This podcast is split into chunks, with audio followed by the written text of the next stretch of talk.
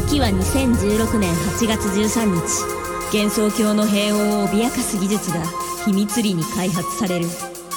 川城重工と地霊伝が生み出したその技術の電波を阻止すべく対テロ組織白霊はエーゼントレームを送り存在の排除に全力を尽くす。しかし相対する組織は望まれずともお互いを高め合い激しい攻防の中司令殿は世界的流通機構光林堂とのコンタクトに成功。奔走も虚しく技術流通を手に入れた司令殿は兵器の開発に乗り出した。その兵器の名はサトリギア。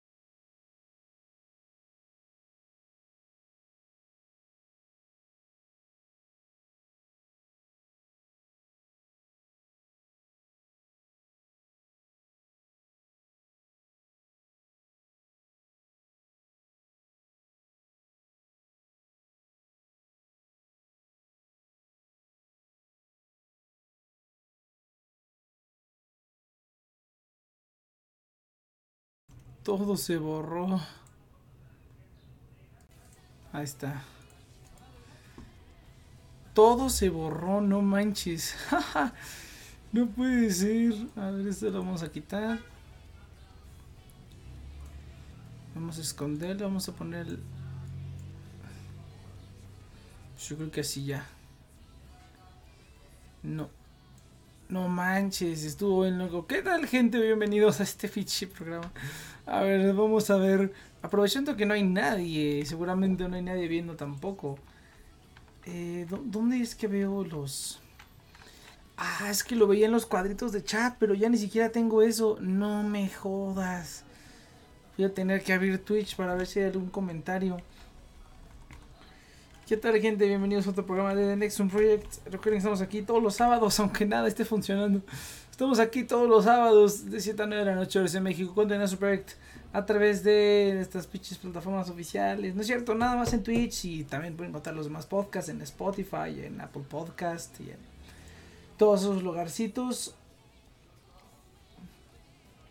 Eh, y pues sí, gente. la verdad es que estuve haciendo unas pruebas con, con, con OBS en la, en la semana. Y se me olvidó completamente.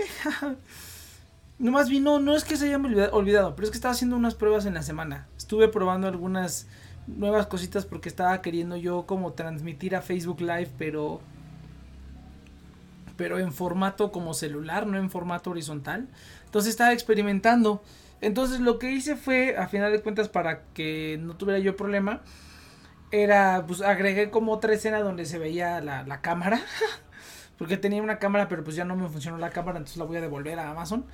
Eh, pero el chiste es que yo para poder verificar que funcionara esta cámara, pues tuve que hacer unas modificaciones a OBS, así bien poderoso. Eh, y no me percaté, más bien no sabía, yo pensé que cuando creabas, o sea, yo abrí aquí en OBS hay unas opciones que son para profiles. A lo mejor las han visto, que dice profile y ya puedes cambiar como para varias para poder eh, configurar varios perfiles para diferentes tareas que hagas, ¿no? Y así es como reparto como los streams, cuando hago grabaciones con más gente y tenemos que grabar todo así bien, bien chingón. Eh, y el día de hoy, eh, ah, y, como estaba probando esta cámara y quería transmitir verticalmente en otro formato, en, un ratio de 9, 9.16, eh, borré todo, todos los perfiles, todo lo media, más bien todas las escenas, todo, todo, todo lo borré. Y pues ya quedó así. Así que vamos a tener que ir resamblándolo poco a poquito. Pero vamos a tener un, buen programa. A ver si un programa cortito. Porque si tengo. Tengo varias cositas que hacer. Y el día de hoy otra vez no le cayó nadie. Pero aquí seguimos. Vamos a tener el programa en lo que voy reconstruyéndolo aquí en vivo. Ahí ni publiqué en ningún lado, ¿eh? va a estar bonito. Mira, vamos a empezar primero con. si van a hablar de lo de Cruella. Espero que me alcance el texto para expresar mi opinión, ya que ya que soy mejor mi opinión hablando. Pues todos, todos televidente. Oye, Cruella, sí es cierto. Fíjate que yo vi Cruella un tentempié antes de empezar como con los temas buenos. No me pareció tan mala, eh. No me pareció tan mala. Por lo menos, eh, yo diría que... ¿Cómo se llama esta cosa? Yo diría que por lo menos tres cuartas partes de la película no estuvieron mal. El problema fue el plot twist del final. Vamos a hablar con spoilers ya, porque creo que ya hubo un tiempo para, para ver Cruella. Creo que podemos hablar con spoilers. Entonces, spoilers para Cruella en todo este asunto. Em, sí, oye, Cruella, lo que, lo que se me hizo padre es como cómo llevaron el personaje. Se me hizo como padre, o sea, no tendría que ser Cruella. O sea, podría ser como cualquier otro personaje y sin problemas quedaba. Y esa parte me gustó, toda la parte como de del drama, de lo que le pasa, toda esa parte estuvo padre. La parte que estuvo, que se puso bien, bien, bien idiota es todo eso de que es la hija de la morra esa y de que de que la, la, iban a matar al nacer y todo ese rollo es así como que, ¿what? O sea, ok, o sea, de por sí ya tienes un personaje que ya, pues, tiene sus, tuvo sus broncas, ¿no? Estás viendo como el por qué se volvió una villana. Tuvo sus broncas, ¿no? Entonces entiendes de que nació diferente y era súper rara y todas esas cuestiones. Se entienden. Pero ya que, que, le agreguen toda esa tontería de que era la, la, hija de la ESA y la que no la quisieron cuando era niña y que su mamá no era su mamá. Ya como que no venía mucho el caso. Sí me imaginé que iba a haber un plot twist con la mamá simplemente porque la mamá estuvo muy, muy, muy desde el principio. Eh, como que era una parte muy, muy importante.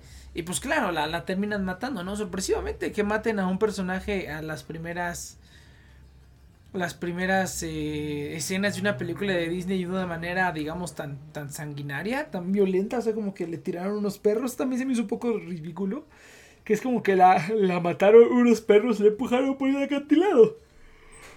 Ah, va a haber mucho bostezo, gente, porque cuando estoy solo bostezo. Entonces, en lo que voy, en lo que voy reconstruyendo el stream. Pero sí, toda esa parte de la película mm, mm, no, no me gustó para nada. Pero toda la parte desde, desde que ya empieza como a estar ella solita. Hasta que le revelan que era su mamá. Eh, que, que su mamá no era su mamá. Todo eso iba perfectamente bien. El problema fue ese ya. Entonces, ah, casi, casi perfecta. Bueno, no diría casi perfecta, pero muy, muy bien llevada, la verdad. O sea, como que si sientes como por Cruella y por qué se volvió como Cruella, ¿no? Porque se supone que ella se llama Estela. Ella luego salió como el alter ego de, de Cruella, ¿no? Entonces, a mí me gustó mucho esa parte del viaje, creo que estuvo muy bien realizada. O sea, y entiendes por qué por qué el personaje se volvió un villano, ¿no? Porque es así, o sea, entiendes de que cómo le fue en la vida y lo que le fue pasando y pues hasta dentro de hasta dentro de lo que cabe era como algo como normal, como manejable, porque pues eh, a, lo mejor no lo empujaron unos dálmatas, pero pues en esos tiempos sí era como más común como que la gente se moría, ¿no? la gente se moría por circunstancias raras. O era la posguerra, o, no había tanta higiene como ahorita, y por, por X o Z razón, pues la gente se moría. Y no era como que tan. Así como que, uy, me murió tal. Era así como que, ah, bueno, pues la gente se muere, ¿no? Entonces sí se me hizo demasiado, demasiado, simplemente demasiado lo que le quisieron agregar. Y estaba mucho, muy de más, o sea, demasiado, demasiado. La verdad es que sí no tuvo, no tuvo ningún tipo de chiste todo ese asunto de, de del, ¿cómo se llama? Todo ese asunto de la mamá y todo eso para mí no, no, tuvo prácticamente nada de chiste. Y fue lo que arruinó la película, porque de ahí en fuera estaba muy bien. Y eso como de que se pelean, o sea, como que ella dice, ah, sí, tuvo maldita perra, ahora te voy a, te voy a joder, ¿no? Y te voy a destronar tu, tu reinado del terror y de que tu confianza y eso. A mí me hubiera encantado la resolución de eso. O sea, me hubiera encantado la resolución de que, de que le hubiera, o sea, como que en lugar de que se la llevaran a la cárcel, que pues no si está culé, ¿no? Que se la llevaran a la cárcel, como que lo que quería era ganarle en su propio juego y a mí me hubiera encantado ver eso, más que otra cosa. Más que todo ese rollo del final. Aún así estuvo como padre, ¿no? Pero, ah, no sé, yo creo que la película iba por un lado, iba muy bien, y después de esa escena del incendio y cuando se la despierta el tipo ese, y dice, no, pues la neta es que era tu mamá, pero pues no quiso, está bien idiota. Y ahí fue cuando dije, ah, maldita sea. Pero de ahí afuera la película estuvo bien. No vi quién llegó porque estoy arreglando el stream. Ay, soy el cheers. ¿Qué pedo? ¿Qué pedo? ¿Viste Cruella, muchacho? ¿Viste Cruella? Nel pastel. Y no mames, vamos a spoilártela. Dice aquí, la película es disfrutable. Ah, la vi dos veces. El inicio fue lo más aburrido para mí. La música del vestuario estuvo genial. Punto de vista por revivir y, rejuvenecer a David Bowie. Ah, sí, el tipo ese. Está bien cagado. El final sí estuvo flojo, pero ya la película ya me, pero ya la película me había enganchado. Sí, yo también, eh. Empecé así como que. Fíjate, estoy de acuerdo. Todo el intro de cuando es niña. E, es eso de que Cruella de Vil nació con la mitad de su cabello blanco y la mitad de su cabello negro. No mames. O sea, qué pinche mundo vivimos. Qué mamada. Yo, yo pensé que iba a ser al revés, porque en los trailers la ves toda pelirroja y de repente se pone el cabello negro y blanco. Entonces, eh, no sé, también al principio te digo, se me hizo, el principio estaba como muy estúpido, güey. Cuando la, la mamá de Cruella la matan unos dálmatas. Ah, pues sí, porque a la mamá de Cruella la matan unos dálmatas, güey. La tiran por un risco. Entonces, por eso odia a los dálmatas, güey. Ah, Oye, ¿te puedo interrumpir, Next? Porque ahorita lo estaba pensando. Y, eh, pues... A ver, a ver ¿cómo, lo pongo? Hace poquito eh, Epic Games sacó cuentas gratis de Discord Boost, bueno, de Discord Nitro. Y pues si tienes dos boosts de tu servidor, tenemos con mejor calidad de llamada y todo. Entonces, este, ahorita que lo pienso, creo que sí nos puede beneficiar. Entonces déjenles mando el, link para que se puedan meter y si quieren bustear al servidor lo hagan. Ah, eh, a ver, a ver. Aquí debe estar. Ah, aquí está. No sé si ya caducó. No, creo que todavía está. De hecho, quiero, quería ver qué es lo que iba a pasar con eso de. Este, ¿qué, qué, pasa con las pantallas verdes? Pues siempre han estado las pantallas verdes, güey. El problema es que. Lo jodí. lo jodí, lo estoy reconstruyendo, güey. Pero pantalla verde no nomás es para CGI, se le llama Kruma. Y sirve para muchas cosas. Pero se me jodió todo el stream porque lo borré sin querer. Entonces lo estoy restableciendo. Denme chance, gente. Denme chance que lo estoy restableciendo. Pero sí, entonces. Este, no, no, no. Es, es, que si ves el stream, ahorita se ven puras pantallas verdes en lugar de verse nuestros, nuestras caras y los chats. Se ven las pantallas verdes, güey. Porque me lo chingué. Me lo chingué y ni cuenta me di. No, pues sí. Está cabrón, está cabrón. Pero pues así es, muchacho. Ya ni me acuerdo cómo le hice, güey. Creo que era en, en este... Verga, güey, no me acuerdo cómo le hice. El Saito me hizo una... a ver, si quieres, en lo que estás arreglando voy describiendo aquí el, ah, link que pasé para los que estén interesados. Eh, hace poquito, este, Epic Games eh, como pues casi nadie los pela, pues tienen que sacar maneras de atraer a la gente. Entonces están ofreciendo Discord Nitro gratis. Y pues está cagado, o sea, como que sí he visto muchos que le han entrado. Pero creo que lo más cagado lo vi hoy justamente en el, WhatsApp de Mammoth Kids. que pues, endeudaron a un pobre vato porque usaron su, su tarjeta. Entonces, este. Yo quería que. Carlos de. Yo sabe qué tiene. De Pensilvania. Yo quería que nos contaran cómo estaba eso. Por eso lo puse en el título. Porque dije, eso es un buen chisme, pero. Pero yo no me lo sé. Necesito que alguien me lo cuente y nadie me lo, nadie me lo vino a contar. Entonces, a ver. Eh, ¿Qué es lo que iba a hacer, güey? Ah, ya me acordé. A ver. Estoy seguro que en Pero sí, la verdad es que tampoco tengo mucha información. Solamente sé que. O sea, según yo. o, sea, o sea, un youtuber sacó un video. Donde dijo procedimientos de cómo eh, obtener la cuenta, bueno, el Discord Nitro gratis. Y ocupó una cuenta de que dijo, ah, esta, esta cuenta, no tiene dinero o algo así. Y no sé si fue ese vato o, fue otro, pero básicamente como que un montón de gente siguieron el mismo procedimiento. Y terminó siendo que esa cuenta como que sí existía o algo. Y terminó siendo la de un vato. Y al final el vato se quejó y Epic Games fue como, ah, miren, estos están haciendo su chanchullo aquí. Entonces les canceló el nitro. No. Entonces, ella un desmadre. Pero en la mía, cuando un amigo me dijo y fue como, eh, realmente lo quiero. Porque pues más tienes como emojis así como animados. Déjenme aquí pongo algunos los cuales como que no hay muchos que me encanten. Ah, caray, ya me los quitaron. Eh, ya, ah, ya, te los quitaron. A ver, espera, espera.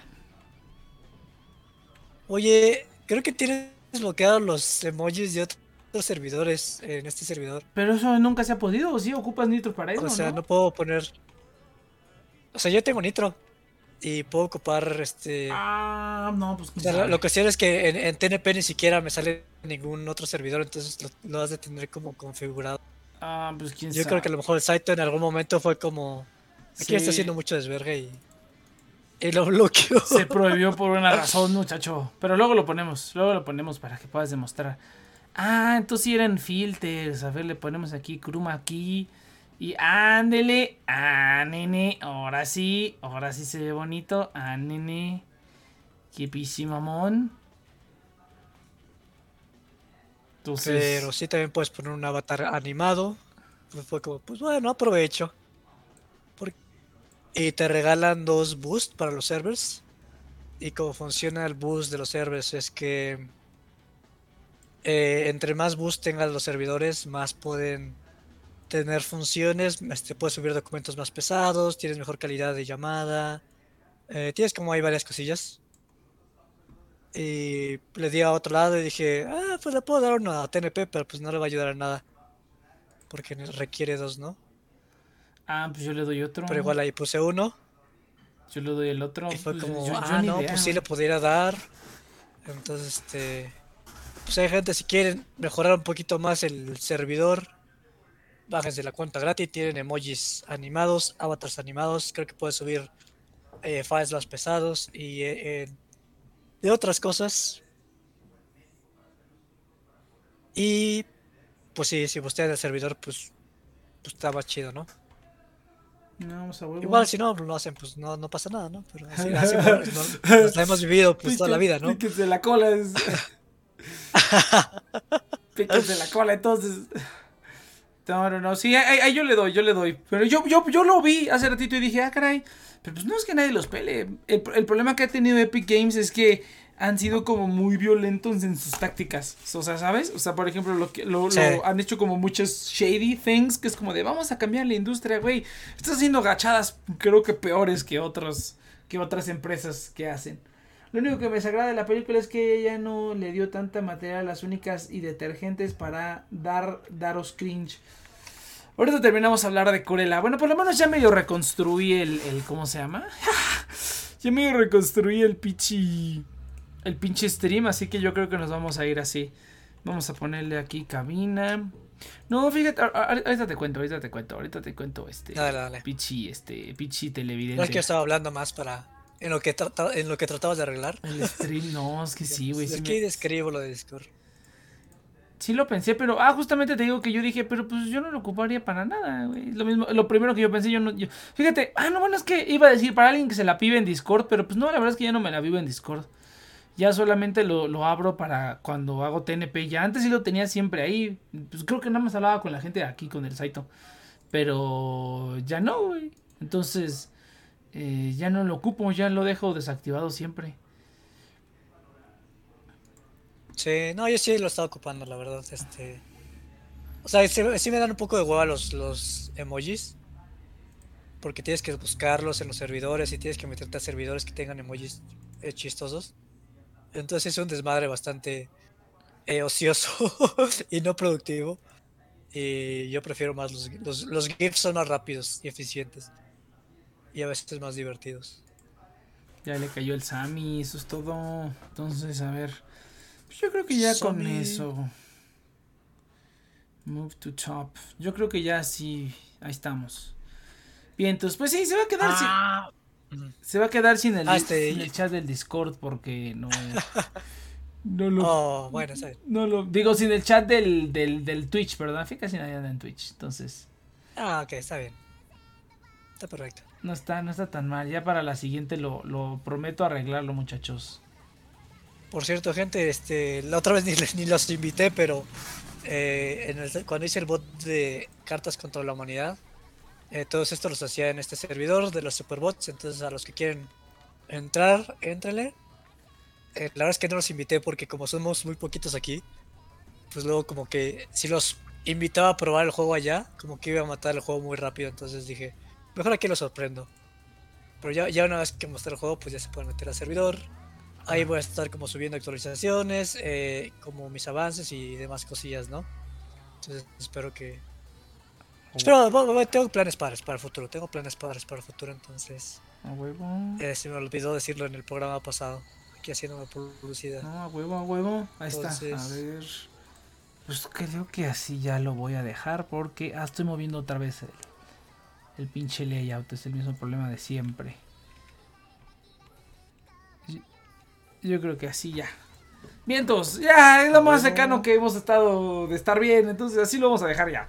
Ni modo, se pudrió el chat del, del... Mira, está bien, ¿sabes por qué? Porque voy a aprovechar estos, esta oportunidad para, pues, para dejarlo funcionando bien, porque ves que se ponía eso de, de, de object, object, ¿no? Se ponía esa madre. Entonces, pues sí. Pues ya, ya quedó. Entonces, mira, déjame, déjame le contesto al televidente. Fíjate que eh, vi un video, eh, después de eso me fui a ver reviews, después de ver Cruella me fui a ver los reviews de los youtubers, de mis youtubers de confianza. Y a ver qué pensaban. Y no, de hecho, la mayoría les gustó. Fíjate que y luego vi uno que sí era como un youtuber así random, que salió cuando busqué review Cruella. Que salía. El problema de romantizar el, la locura. Si no están romantizando la locura, güey. El, problema es que, es, es, que ese es el problema, porque es como que... Hay una parte que está curiosa porque, bueno, ahí en la película hay una parte donde digamos que está Estela, ¿no? Que es la pelirroja, que es la Emma Stone pelirroja. Y está Cruella, que es cuando se, se destiñe el cabello. Ah, porque ella nace con la mitad del cabello negro y la mitad del cabello blanco. Entonces es súper rara. Es que pendejada. Al principio se me hizo una pendejada y ya luego fue así como de, bueno, o sea, no pudieron, o sea, pudieron haber cambiado eso para que no fuera tan estúpido a priori, ¿no? Porque tú la ves y dices, tiene el cabello así de, o sea, nace el bebé y tiene el cabello así y dices, no chingues. Pero, o sea, a priori pudieron bajar el nivel de estupidez. Pones el tono, pones el tono luego, luego yo creo. No, sí, pero es, que sabes que es lo padre que incluso la película se, se, o sea, se basa más o se, se, se, se aboca más a como a, a, lo cómo le va a esta chava, ¿no? O sea, que se muere su mamá, que termina en las calles, que termina limpiando inodoros, pero aunque sea trabajando en un lugar que le gusta, ¿no? Que quiere ser diseñadora de moda, entonces la, logran que llegue a, al diseño de modas, pero está trabajando limpiando inodoros, ¿no? Clásico clásico. Eh, entonces no estuvo tan mal, no se me hizo tan mal eh, como esa parte y toda esa parte, o sea, ya cuando ella digamos que dice, no, pues es que mi mamá se murió y pues van a estar buscando a alguien que tiene el cabello negro y el cabello blanco, ¿no? Eh, entonces ella es cuando empieza a ocultarse y ella se llamaba Estela, ¿no? Creo que su mamá en algún momento le dijo Cruela. Ese nombre lo sacó porque su mamá le decía Cruela o algo así. En algún momento le dice cruel a Don porque le dice que no sea cruel con nosotros, ¿no? Es como diferente, simplemente es como que una persona diferente y como que se tiene que ocultar del mundo. Lo que está padre es que a media película como que dice, pues esto ya es una mamada, ¿no? Ya mejor voy a ser cruela, ¿no? Y en lugar de ser Ela, digo Estela, que es cuando tiene el cabello rojo. Entonces como que hay como un rollo bipolar bien chistoso. Y el único, o sea, el único por lo que dicen que, o sea, que dice que está un poquito loca, pero pues realmente no está loca, güey. O sea, realmente sabe perfectamente lo que está haciendo y lo hace por una razón, lo hace porque en muchas partes de su vida le fue de la patada y cuando como que la cruela, cuando la cruela como que tomó el control, fue cuando le fue mejor. Entonces ya dejó, ya dejó un momento en el que dice, pues ya no voy a intentar como en, lugar de intentar embonar para que nadie me diga nada, pues ya voy a hacer lo que a mí se me pegue mi gana, ¿no? Y eso estoy totalmente de acuerdo, de hecho, creo que el, el mensaje no está tan, tan mal. Pero sí está presentado de manera rara, porque en algún momento dije, ¿esta película está haciendo un comentario sobre la bipolaridad? ¿O es simplemente un engaño? Porque llega un momento en el que sí lo, o sea, como que te lo dice tal, como si los trata como si fueran dos personas diferentes. Y es cuando se puede prestar a esa interpretación, este, estúpida de que, oh, enfermedad mental o así, ¿no? Pero no, no, no, eso está como muy, muy por la superficie. Y está como padre como ver los personajes. Ya llega un momento como al final como que se juntan los dos, ¿no? Como que las cualidades que tenía la, la Stella se pasan un poquito a la Cruella. Y no es como full villano, villano todavía. Pero sí me hubiera gustado como un poquito más punch. Como de, de, en qué momento pasó esta mona que era como medio mala. Como ya estaba haciendo la mitad de la película que se volvió medio mala, hay hacer como Cruella de Vil que quiere matar cachorritos. Ah, y también hacen el retcon de que realmente no mató cachorritos, de que simplemente fue como un stone publicitario porque quería poner eso como la villana. Y no se me hizo tampoco mala idea, ¿eh? Porque sí estoy de acuerdo que si la pones a alguien que quiere matar cachorritos para hacerse un abrigo de piel, no, hombre, la crucifican a la Cruella de Vil eh, en estos tiempos modernos. Pero aún así creo que es una película pinche Disney nada más quiere complacer a los idiotas. Pero bueno, no me, pare, no me pareció tan malo por cómo, cómo lo maneja de que sí, yo soy la villana, huevo. Dije, ok, eso, es, algo, que yo creería de este personaje que, que, estoy viendo. Y que lo manejan muy bien, la verdad. Al personaje lo maneja muy bien. Te digo, o sea, podría ser cualquier otra persona normal. No necesita ser Cruella de pero pues da la casualidad de que es Cruella de. Entonces, y también, ¿cómo, ¿cómo se pone el nombre? El nombre es inventado. Entonces, es lo más, lo más, este lo más padre que si dices, bueno, no se llamaba Cruella, ¿no? O sea, no se llamaba Cruella de dices que, bueno, mames. No es un nombre inventado. Y, uy, qué padre, porque al final, al final lo que pasa es que Estela finge su muerte, la de cabello rojo. Y ya la. Ah, eso es otra cosa. Que, o sea, esta está peor que Clark Kent, güey. Esta vieja nada más se pinta el color de otro color y ya nadie la reconoce, güey. Es como que pelo, pelo, pelo pelirrojo, uh, pelo negro con blanco, no, quién sabe quién sea. Eso fue como la parte más idiota. Sí aplicó una Clark Kent bien divertido. Pero al final se supone que la pelirroja se muere. La matan. Eh, la tiran de un risco. Y ya la única que queda es Stella. La única que queda es Cruella, perdón. Ya Stella murió. Y Cruella es la única que quedó. Y es como se genera el personaje. Ya es como que se queda el personaje de, de Cruella con su riqueza y todo el rollo, ¿no?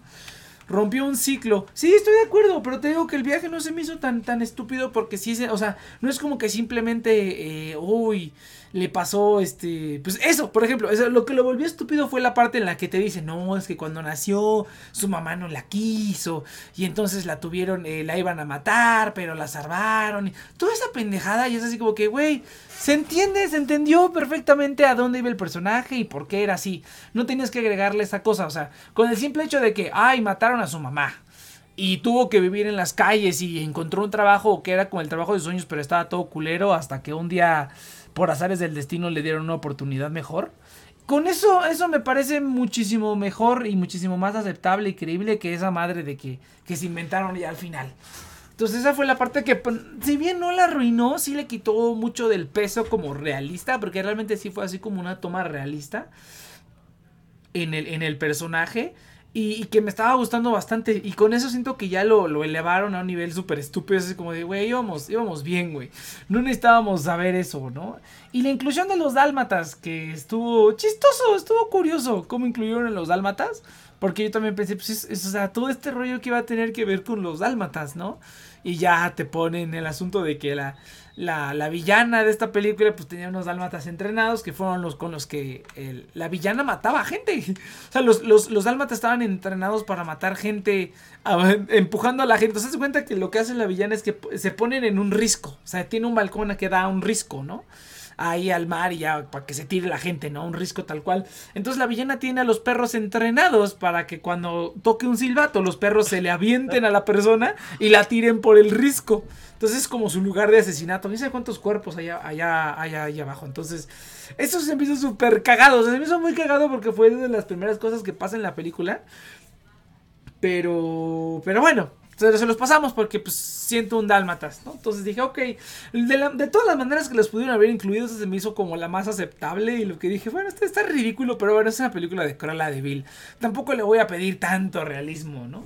A pesar de que, de que como se maneja es dentro de lo que cabe, es como bastante, digamos, apegado a la, realidad. Dentro de lo que cabe, obviamente no, ¿no? En muchas cosas no, pero dentro de lo que cabe sí dije, ah, ok, eso, eso es lo que podría, que sí, me la creo, me la creo. Eh, además de que todos los perros eh, son. son CGI, qué horrible. Qué horror. Los perros juegan una parte importante en la película. Tanto los dálmatas como unos perros que tienen tanto Cruella como sus secuaces. Em, juegan muchos papeles importantes porque les ayudan a robarle a la gente, ¿no? Como, viven en las calles, pues solamente sobreviven de robarle a la gente en los camiones y así. Y está genial porque los perros les ayudan, güey. Los perros se llevan las calles. El perrito chihuahua con la carterita en la, en la boca, así como que ya me llevo esta cartera que estoy robándome. Está genial, esa parte está genial. La, primera parte, la primera parte tiene un encanto genial porque si te gustan los personajes, así como de, ah, ver estos cuates que viven aquí en su casita abandonada. No, está muy padre, muy padre. Tiene un ambiente padre. Pero tiene sus cosas estúpidas. Como todo, como todo remake. Pero mira, sí es de los mejores. O sea, si, tú pones esto al lado de toda la pinche basura que hay, yo creo que las, la, de las mejores también es el libro de la selva. Pues porque es una historia aparte también, es como un retelling. Entonces, esa también está muy chida, a pesar de que los animales sean computarizados. Aquí los perros computarizados es lo único que te saca de la película. Si hubieran utilizado perros entrenados, que los hay, pues hubiera sido mil veces mejor. Pero bueno, Disney, ¿no? Pero eso, dentro de lo que cabe está buena. Yo sí recomendaría que vean, que vean Corella. Pero si, el, si, si la parte del final te molesta como mucho, definitivamente no te va a gustar. O sea, vas a decir, no mames, pinche final horrible. Y sí estoy de acuerdo. A mí ya, aún así, como me gustó tanto lo que me mostraron, no me importó tanto que le hayan cagado al final. Pero sí creo que va a haber mucha gente que va a ver el final y va a decir, qué pendejada. Pero bueno, eso no le quita mérito al resto de la película. Ahora sí, cheers, ahora sí, cheers. Venga, ¿qué, qué dices, cheers? ¿Cómo estuvo la semana? ¿Qué pedo? ¿Qué tranza? Pues en primera, pues no la voy a ver. Ah, Gracias por decirme. No me llamó la atención. Está bien padre. Pero. si les gusta, pues puedes estar el entretenimiento, básicamente. Sí, este. fíjate que yo creo que vamos a empezar a hacer cheers. Esta parte donde la primera hora del programa va a ser simplemente hablar como de los temas de la semana. Y la segunda hora va a ser ya desvergue total, así, destrucción masiva y llamas por todos lados. Igual, sí, sí, sí, como, tú quieras, la verdad es que... Vamos a hacerle así. Pues, vamos a también hemos funcionado así sin nada, pero... Si no, siempre funciona. Cuando, cuando no haya temas va a ser sin nada va a ser sin nada. Pero ahora sí vamos a hacerle. Porque ahora sí tengo ganas de hablar de algunos de esos temitas. De lo del Discord. Ah, pues claro. Pobre, pobre Tillipo, güey. Imagínate, güey. Imagínate que tú digas, no mames. Ahora, bueno, yo no sé los detalles. A ver si alguien aquí en el chat nos cuenta los detalles de lo que pasó con Carlos y el Discord. Pero, pues no seas idiota, güey. No estés dejando tu, tu pichi, este, ¿cómo se llama? No, no sé los detalles, ¿eh? te juro que, o sea, eso lo vi y como que yo estoy, sí sé. A ver, estoy conectando los puntos sin realmente a ver, Sammy, venga, dinos, dinos exactamente qué pasó. Si puedes hablado, pues mucho mejor. Me. Sí. Ah, ¿Me escuchan bien? Sí, sí, sí. Te escucho.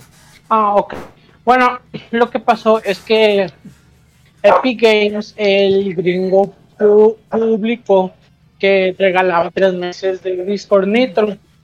Pero al igual que otras páginas, para registrarte y tenerlo, tenías que a fuerza meter una tarjeta de crédito. Mm. Entonces, de alguna forma y por la magia del internet, ya saben que cosas a veces de 11 años se hacen virales, así pasó lo mismo cuando alguien filtró el número de la tarjeta de Carlos, pero no sé cómo estaba registrada o qué tipo de tarjeta era, porque solamente venía el nombre de Carlos y su número. No, no, y creo que no te piden apellido, lo puedes inventar tú a veces cuando lo introduces, pero igual no es recomendable pero venía tanto el número como el NIP como el número de serie de la tarjeta.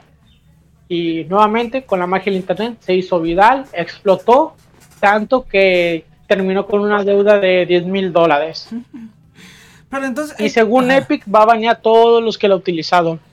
Todas las cuentas que utilizaron esa tarjeta falsa, ¿no? Pero, pero, bueno, no, esa tarjeta real aparentemente. Pero entonces, entonces eso quiere decir que la gente puso la tarjeta en sus cuentas para, para poder crearla.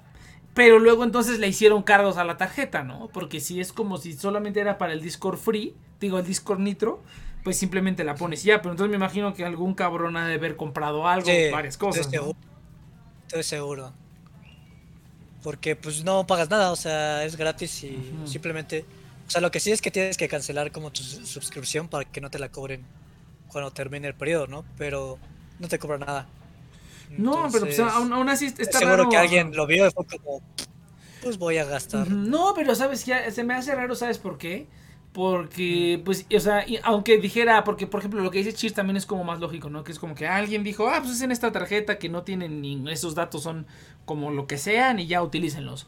Pero pues no, güey, o sea, si tú intentas utilizar una tarjeta que ya esté, o sea, aunque sea una tarjeta válida, si ya está como, ya no está en utilizado, o sea, ya, ya la cancelaste o ya la reemplazaste por otra, no, no te funciona, güey.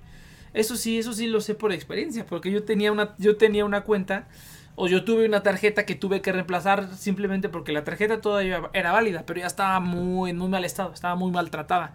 Entonces, lo que hice fue cambiarla por otra, por otro plástico, ¿no? Pero el plástico todavía era, pues, válido, ¿no? Tenía toda la información correcta y todo. Entonces dije, ah, pues voy a utilizar este plástico que ya no sirve porque ya mi cuenta tiene ligado otro plástico, o sea, otra tarjeta. Eh, voy a utilizarlo para hacer chacas, ¿no? Y descubrí que no, o sea, que al momento de que metas la información, aunque no te cobren nada, eh, el sistema automáticamente sabe si la tarjeta es válida o no. Antes era un poquito más difícil, pero ahorita ya con toda la tecnología que hay, si te la deja usar es porque es una tarjeta válida. Es porque es una tarjeta que está en uso y porque tiene alguna información, ¿no? Ahora, también con viendo el número de tarjeta, los seis primeros números que son el, BIN, como le llaman, el identificador, sabes de qué banco es, de qué, si es de débito de crédito, o sea, sabes todo. Entonces a mí se me hacía alguien, alguien que vio, dijo, ah, pues esta es una tarjeta que sí que si le está funcionando a la gente para poder hacer eso es porque es una tarjeta válida. O sea, no hay de otra manera, no hay otra manera. Lo que se ha cerrado también es que pues quema la seguridad del banco, ¿no? Porque pues si tienes como mil pagos de 20 diferentes lugares de Latinoamérica, pues como que el banco dice, pues ah, caray, aquí está pasando algo extraño, ¿no? No, pero... Y debería bloquearse. No, no, pero es, Que, es, que, bueno, si lo hacen a, a, partir de Epic Games, pues no le sale la ubicación. O sea, en la tarjeta solamente sale ah, Epic Games. Pero sí, ahora, eh, pero sí saldría, por ejemplo, si fueron usuarios en México, eh, me imagino que le saldrían los cargos en pesos. O sea, eso, es lo que también está raro. Por ejemplo, yo cuando hago pagos, por ejemplo, cuando compro eh, en, algunas plataformas de criptomonedas, cuando yo pago criptomoneda, a mí me cobran en dólares y a mí mi tarjeta me paga. Tu cargo fue de 20 dólares. La conversión a dólar fue esta y esto fue lo que te cobramos en pesos. O cuando llego a pagar en otras plataformas de criptomonedas me cobran en euros. Entonces ahí dice, tu pago, tu cargo fue de tantos euros y fue con esta conversión a pesos y este fue tu, este fue lo que te cobramos con pesos, ¿no? Entonces sí se me hace como extraño que si ves que estás haciendo cargos, por eso sí, los, donde esté disponible la Epic Game Store, eh, sí hacen los cargos con la moneda local. Entonces eso debió haber alerta, sacado alguna alarma. O sea, que, o sea, también está raro porque, o sea, si es gratis, pues no te puede hacer ninguna moneda. No, no, no, pero. ajá. Sí, es como cero euros, cero lempiras, cero. no, no, pero lo que vamos es que alguien ah, hicieron las compras. Ese fue el problema. Porque sí tienes razón. Sí, estoy seguro. Estoy seguro que no fue por Epic Games.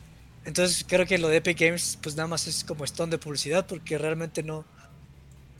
Pues no les va a beneficiar nada, ¿sabes? o sea que cancelen las cuentas nitros con eso. No, pero, van, a, cancelar la, la, cuenta de... ¿De cómo se llama? Van a cancelar las cuentas de la gente, o sea, las cuentas de la gente que hizo esto les van a cancelar sus cuentas de Epic Games. Ah, sí, no, no, eso ya es problema del banco. Él va a tener que ir con el banco y decirle, oye, cancélame todos estos cargos. Eso estaría padre, ¿no? Ver qué son los cargos, porque lo más seguro es que pues no son de Epic Games, son de otros lados. De otros lados, pichi open, pichi open, pichi todito cash, güey, no mames. Lo que está raro es que también, o sea, si dice que no tenía dinero, pues ha de ser una de débito, ¿no? De crédito, ¿no? Pues dice ahí que una, de crédito, No, es que... Dale, dale, es que se supone que así, según ellos le estaban compartiendo, que solamente una tarjeta sin dinero adentro, pero no. Ya saben. Sí, sí, sí. Pero sí tenía dinero. No, era una tarjeta de, de crédito, me imagino, porque pues no creo que Yo creo, ajá. No puedes tener deuda en No puedes tener deuda en débito. Pero bueno, entonces ese fue el chisme, ese fue el chisme. Y el otro chisme... Está cagado, está cagado. El, otro chisme del que sí quería hablar era toda esta situación del Salvador y que ya van a hacer legal el Bitcoin, que lo voy a cubrir con más detalle. Ah, sí lo vi. Que lo, lo voy a cubrir con más detalle en Cafecito Financiero para que no se lo pierdan los jueves, cada 15 días por TNP Online. Eh, supuestamente la gente no tiene dinero, van a hablar de He-Man. Ah, sí vi que salió el trailer, pero pues me... Yo no sé qué tanto rollo con He-Man si He-Man salió para promocionar juguetes. Entonces, nunca, nunca he sido gran fan de He-Man, aunque sí veo que está padre, pero no, no, no vi el trailer. Sí, o sea, sí vi que salió el trailer, pero no vi el trailer. Es que la película de los. La serie de los. ¿Qué fue? De los 60 Es una joya, güey. Es una joyita. Entonces, pero vamos a hablar rapidito del, del, Bitcoin, que yo lo voy a cubrir con más detalle en el programa de, del Capacito Financiero, pero sí quería platicarlo aquí. Lástima. No, que no es animado, qué loco. Sí, sí, sí, es animada. Pensé que iba a ser la action. Está padre, ¿no? Y de hecho no es, no es el primero, el primer remake. Ya había un remake que yo vi cuando era niño, que era He-Man y los Amos del Universo, que también era así como que, oh, super acción y así. Pero pues no sé, o sea, como que la, la, serie anterior tenía como que no era nada de eso y ahorita ya lo quieren hacer cool. No, güey, está bien padre que esté super campy, super jajajaja. Como que esas cositas son, son bien bonitas cuando las ves otra vez y dices, ay, che basura que nos tragábamos, ¿no? bueno, que se tragaban porque tampoco era de mi época, ¿no? A mí me tocó el, primer remake que está, estaba también, pues era como hacerlo super de, de, de, veras, ¿no? De, de veras. Pero no, yo digo que esta serie pues no, no tiene nada. No, no, es de los ochentas, no es de los sesentas. Ah, de los ochentas, ah, perdón. Ahí sí no sé. Sí, dije, ah, caray, no mames, pues está cabrón de los sesentas. Estaba súper No, yo no sabía, yo no sabía. Yo no sabía exactamente. No, es justamente, eh, o sea, en los Estados Unidos hubo una época donde tenían prohibido como hacer publicidad de juguetes, o sea, programas que estuvieron vinculados a mercancía de juguetes para los niños.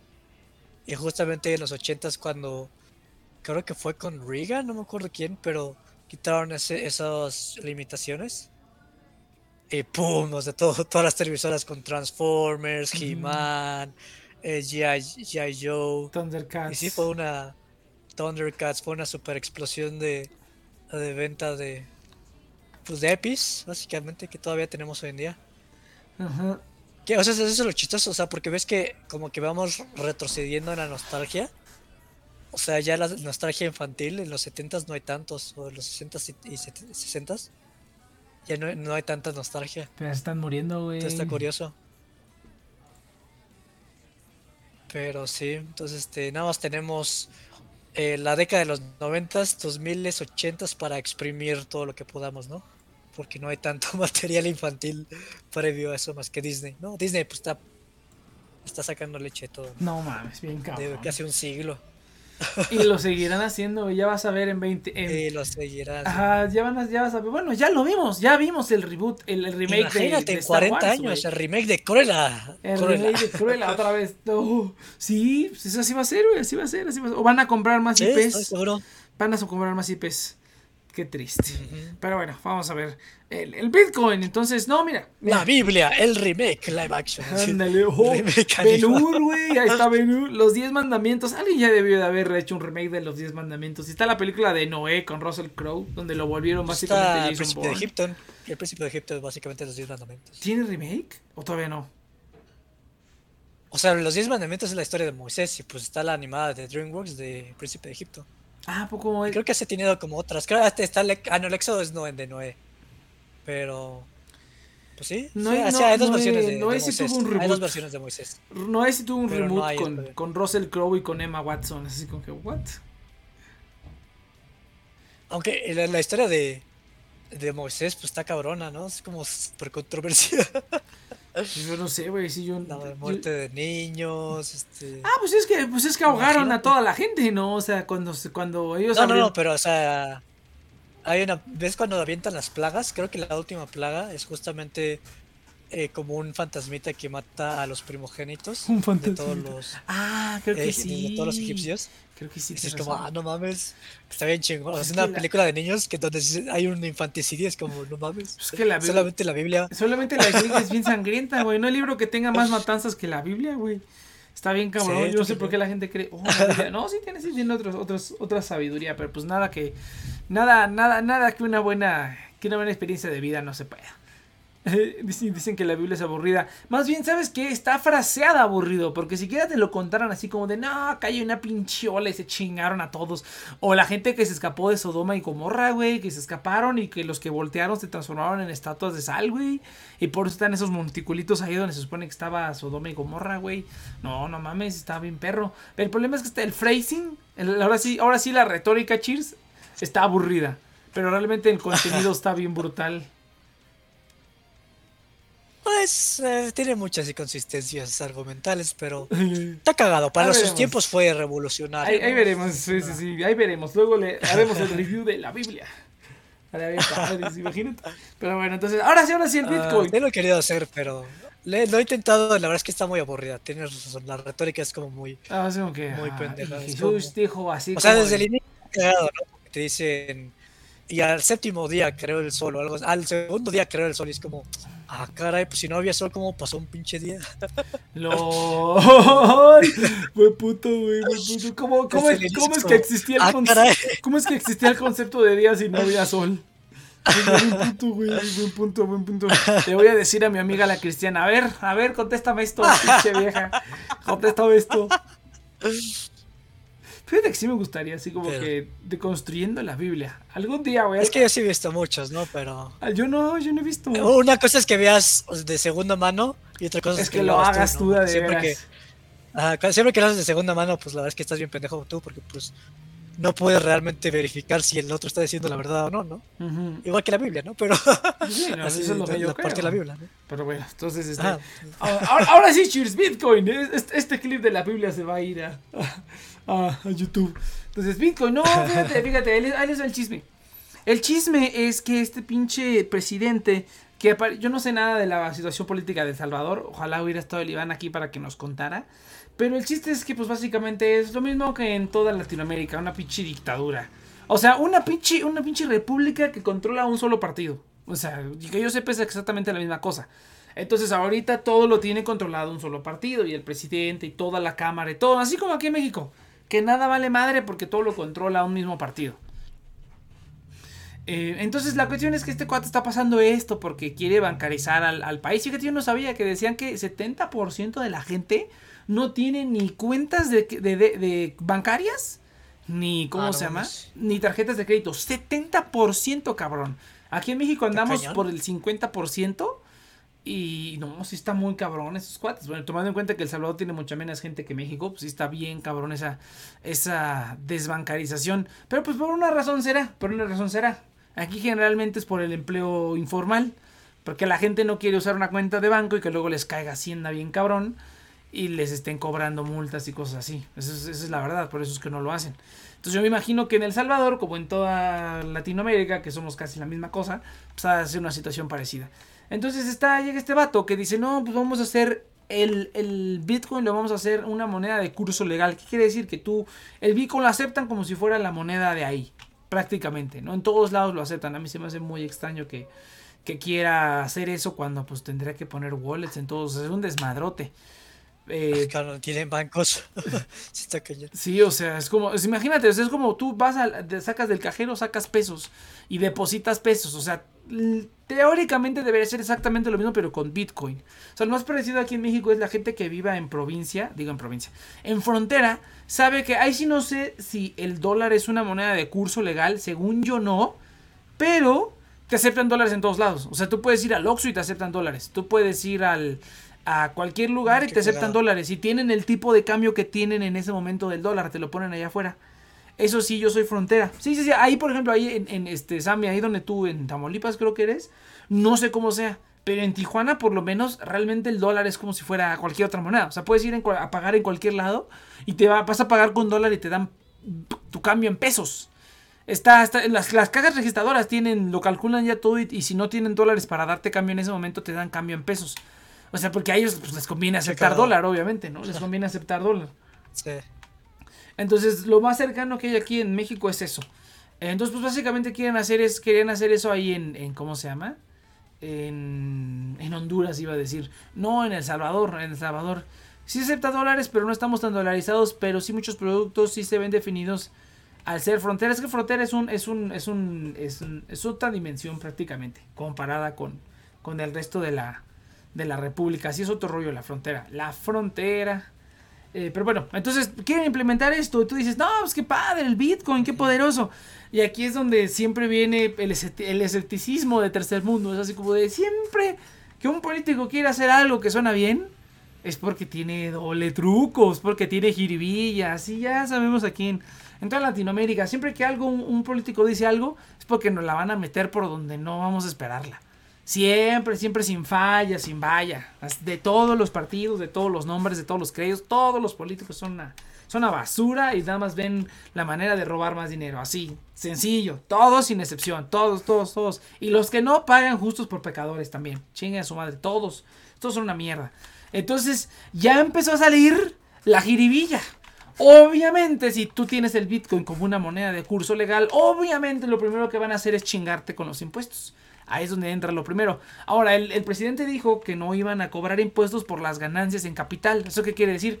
Que si tú compras 10 dólares de Bitcoin y mañana sube y ahora tienes 20 dólares con ese mismo Bitcoin, no te van a cobrar impuestos por esos 20 dólares que subiste. ¿Me explico? O sea, eso es lo que no van a cobrar impuestos por eso, pero es lo único por lo que dicen que no van a cobrar impuestos. Puso un tweet el vato. Es lo único por lo que dice que no va a cobrar impuestos. La segunda, ahora ya salió que le pidió al Fondo Monetario Internacional un préstamo por mil, no sé si son 100 o mil millones de dólares. Ah, no el, el, Fondo Monetario Internacional, para que no lo sepa, es como un banco, pero del mundo. Entonces los países les piden dinero. Hace poquito México pidió un préstamo también, que ya se chingó el presidente, ¿no? Entonces, eh, se les pidió un préstamo, no sé si por 100 o por mil millones de dólares. Y el Banco Monetario le dijo, Nel, mijo. Y le dijo, eso de que está haciendo del Bitcoin está bien chaca. Y ya lo estaba poniendo por aquí el Sammy, me parece. Elon Musk, ¿a alguien le suena? Hace unas semanas, Elon Musk tuiteaba sobre el Bitcoin y el Bitcoin subía 10%. Y volvió a tuitear sobre el Bitcoin y subió 10%. Y volvió a tuitear Doge, uh, Dogecoin y subió otro 20%. Entonces, ya salió el truco. ¿Qué es lo que va a pasar con el Bitcoin si tú le metes mil millones de dólares o ponle que la mitad, 500 o 50 millones de dólares de un putazo? ¿Qué es lo que va a pasar? Se va a inflar. ¿Y qué es lo que va a Hay mucha gente que va a hacer, pues va a inflarlo más también. ¿Y qué es lo que va a pasar? Pues que luego simplemente te sales, sacas tus ganancias y el Bitcoin se va a la chingada. Entonces, pues, ya, lo, ya lo hizo Elon Musk. Y lo, lo, malo de Elon Musk es que es un idiota famoso. Y lo que haga seguramente lo van a intentar hacer varias personas. Y yo creo que sí es un, yo creo que este sí es un efecto, este, un efecto Elon Musk, ¿eh? así como Elon Musk simplemente pumpeó el Bitcoin para sacar una lana y pompeó el Dogecoin para, para sacarle una lana y los que lo sacaron, qué bueno que lo sacaron, los que no, pues ya se chingaron. Yo creo que sí es un, es un plan bien chaca que están haciendo, ¿eh? Bien, bien chaca. Digo, insisto, yo no sé la situación política del Salvador, pero sí se escucha bien chaca. Y en general, yo te digo, lo que, todo lo que haga un político es malo contra, contra el pueblo. Prácticamente casi todo, casi todo. Y lo que no es porque simplemente están viendo que eso les va a dar más dinero para robar después, ¿no? Entonces, Simplemente, o sea, simplemente eso.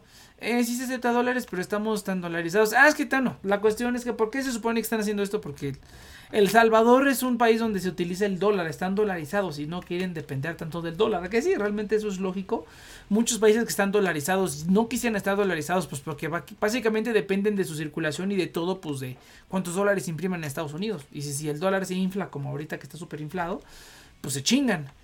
Pero eh, de eso a poner Bitcoin como una moneda de curso legal es una mamada. Pero bueno, pues ahí ya, hay cada quien. Pero sí, todo tiene truco, todo tiene truco. Y yo digo que, va a estar bien chaca, pero pues de que van a pompear el Bitcoin, lo van a pompear. Simplemente el día que dijeron que ya había pasado la ley, eh, subió como 10%, una cosa así. Todo se fue a la mierda y el Bitcoin subió como 10%. Pues ya, ya, ya está, es eso, es eso nada más pura manipulación de mercado, pura, pura. Todo esto es eh, alleged, o sea, no estoy asegurando ni diciendo verdad, simplemente es mi opinión para que no me demanden. Pero pues, ¿qué otra cosa? ¿Qué otra cosa? ¿Tú cómo lo ves, Cheers? Ah, pues... O sea, está padre porque pues estás dejando como un precedente de qué pasa si dejas una moneda Bitcoin. En eh, ciertas circunstancias, ¿no? Entonces siempre tiene que haber un idiota que lo haga primero. Entonces, desde un punto de vista experimental, pues ah, a huevo, huevo, pobres salvadoreños, pobres salvadoreños. Pero, pero pues estamos teniendo nuevos registros, ¿no? La historia no, no, siempre se repite porque luego hay nuevas pendejadas que nunca habían ocurrido antes, entonces... Ah, fíjate, en eso, en eso tienes mucha razón, fíjate, en eso tienes mucha razón. No, si esto, si esto les funciona, vas ya dijo Paraguay que igual y también dice, ay, a ver, ¿qué está haciendo El Salvador? Dijo Paraguay, ah, pues también les... Paraguay, pobre capucha. Pobre capucha, güey. Todos los países, los países más podridos son los que más les carga la chingada. Siempre, no, no es cierto. Saludos a Paraguay, saludos al capuche. saludos a todos, pero no, sí, la neta es que sí es cierto. Cuando el, país que tiene la población más jodida, siempre se chingan a los que son los más jodidos. O sea, con respeto a quien, a quien deba, pero pues es cierto. O sea, la clase media y media baja son los que siempre terminan chingándose los más siempre, güey. Siempre, siempre, siempre. Y si en tu país la mayoría de esa población es así, pues se los chingaron a todos. Aquí en México la gente que es media, todavía media, ¿eh? Media, media baja y baja. No, hombre, qué putazote. Eh, qué putazote. Puede afectar a toda la economía. Pues es que eso es una... Es que es, bien chistoso. Es, es, muchas cosas que se podrían debatir porque pues se supone que el Bitcoin se creó para que fuera un, un método de cambio, ¿no? Y para que fuera de, de inflacionario para que con el tiempo perdiera valor, digo, ganara valor y no lo perdiera. Por eso es que hay, un, hay solamente hay 21 mil millones, creo que son, o 21 billones, no me acuerdo, de Bitcoin y no, van a existir nada más. Entonces, eh, el chiste era que, se, que supiera de, siempre supiera, subiera de valor, ¿no? Pero pues como funcionan las cosas ahorita, entonces imagínate que estás en el súper esperando, esperando a pagar el súper y de repente Elon Musk tuitea una pendejada y ya cuando llegas a la caja del súper, güey, ya no te alcanza para el super porque ya, ya cayó 10% el Bitcoin, güey. Entonces, sí se me hace algo bien, bien chistoso de, de, hacerlo. O sea, uh, o sea la, la, idea del cripto se supone la gente que filosóficamente cree en el Bitcoin dice, no, es que sí, güey, es el futuro, y ya luego todos con criptomonedas y todo descentralizado.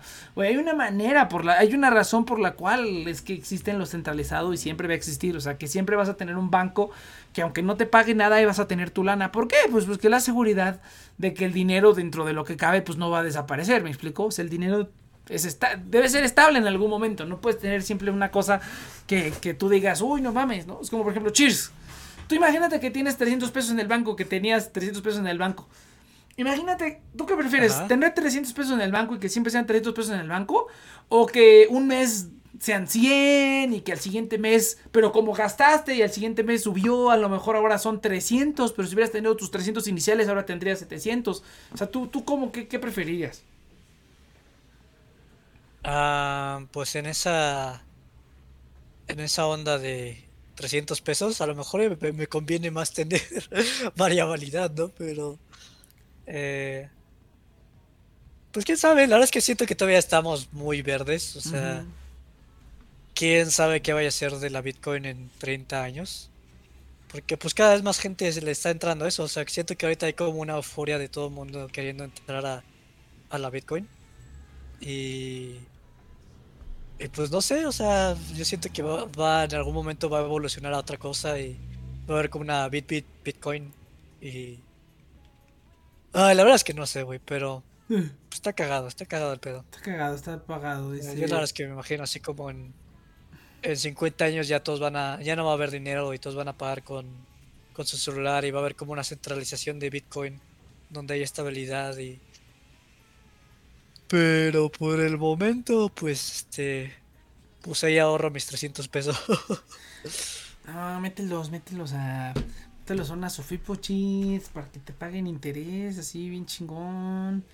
No, no sé, mamón. Pero bueno, entonces, gente, pues, eh, pues no sé, ya, ya, ya acabó la primera mitad del programa. Ahora sí vamos a platicar. Ahora sí vamos a platicar, Chis, a ver cómo te fue en la semana. Pues mira, Nex, a ver, ¿qué te cuento de mi semana? Eh, el lunes. Me desperté a las 7 de la mañana. Huevito con chorizo. No, no mames, ni me acuerdo qué desayuné hoy, ¿no? Entonces está cabrón de acordarme qué desayuné el, lunes. Pues nada, o sea, simplemente he estado. Ya le bajé al japonés, o sea, sí le sigo dando para que no todo sea programación y que no sea tan. Tan, estáticos mis días. ¿Mande? Tan, bueno, no, no es de ser tedioso. Bueno, es que yo digo que cualquier cosa, por más que te guste, llega un momento en que te hartas de hacer lo mismo siempre. O sea, tienes que ponerle variabilidad. De, invariablemente, jaja. Porque yo en algún momento era, hacía mis cosas diario. Pero sí no rendía mucho, ¿no? Entonces ya en algún momento dije, no, pues vamos a darnos un día. Y lo dije, voy a darme dos días. Eh, quién sabe si llega a los tres, pero. Y pasaron ahorita dos días de... años. Ah, no, pero dos días de descanso pues, está bastante agradable. Ahorita estoy en mi día de descanso. Sí, también los sábados es mi día de descanso. Es el día que hago lo que se me pegue la gana. Me compré un Lego. Básicamente yo igual. Me compré un Lego de 3000 varos, cabrón. Bueno, 2800. Estaba en descuento y dije, no seas mamón, me lo compro. Y dije, ay, qué padre, ¿cuántos años tenía? Y ya, ya estoy viejo, güey, ya no alcanzo, ya, ya, no, ya me canso, ya no puedo armar todo de una sola sentada, güey. Bueno, es que también estoy haciendo un chingo de cosas. Entonces digo, no, ya un ratito alego, una horita nomás y ya me voy a poner a hacer otra cosa. Pero ya, ya casi lo termino, yo creo que al ratito lo termino. Eh, ah, qué padre, güey, qué, qué, qué, qué, bueno cuando nos damos nuestros gustitos, chingada. Que tú digas, hoy me voy a chingar esta madre, ya me vale. Será problema del, del Next del futuro, güey. Dices, nada, chingue su madre. Bueno, no, no del Next del futuro, pero, pero pues la, la organización, lo que es la organización. Pero sí que otra cosa, otra cosa te iba a contar, güey, ahorita que dije, ay, me acordé de esta madre, ahorita que estamos hablando del pinche Bitcoin, pero lo hubiera notado, maldita sea. pues eh, lo que te acuerdas, ahorita creo que ya tengo tres temas, dos mini temas y otro ah, venga, venga, pues, date, ahí. Date, date, date. Eh, hoy me acabé, vamos a hacerla como una reseña, ¿no? Una reseña de un videojuego que desde hace tiempo quería jugar y pues me lo quería comprar, pero debido a mi situación financiera fue como, ay, pues ni modo, hasta a la Jack Sparrow, ¿no?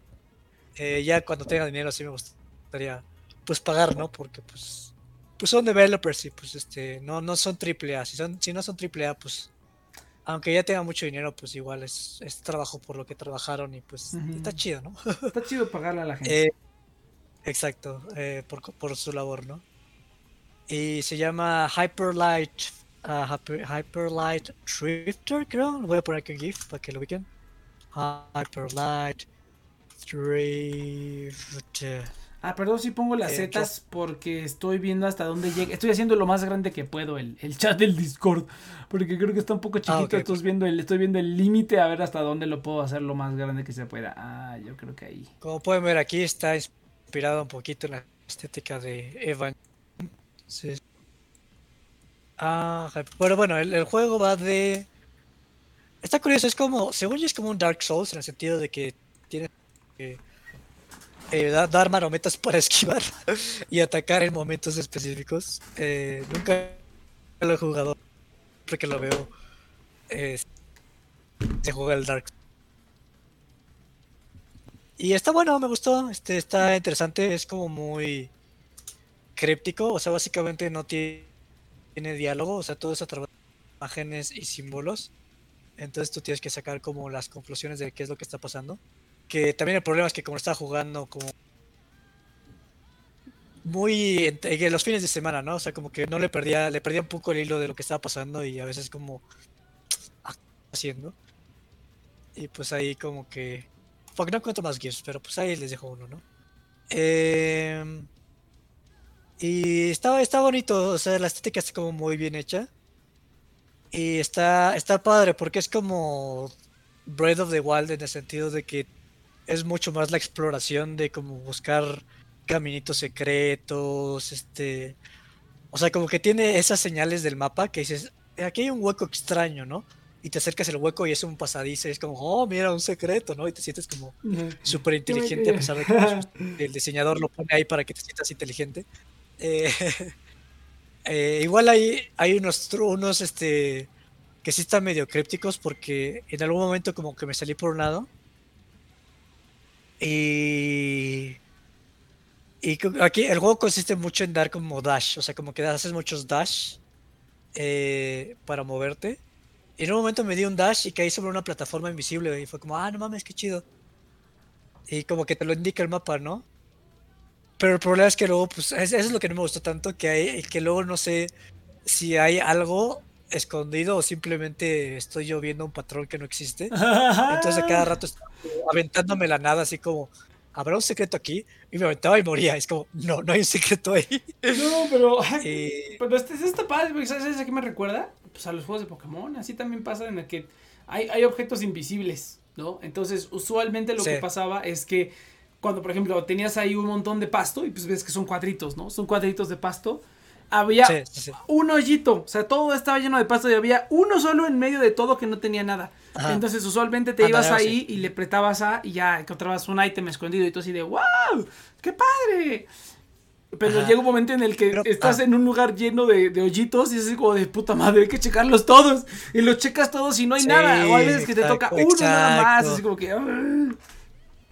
Entonces, no siento que tenga tantos de esos, o sea, porque sí están como medio simbolizados muchos.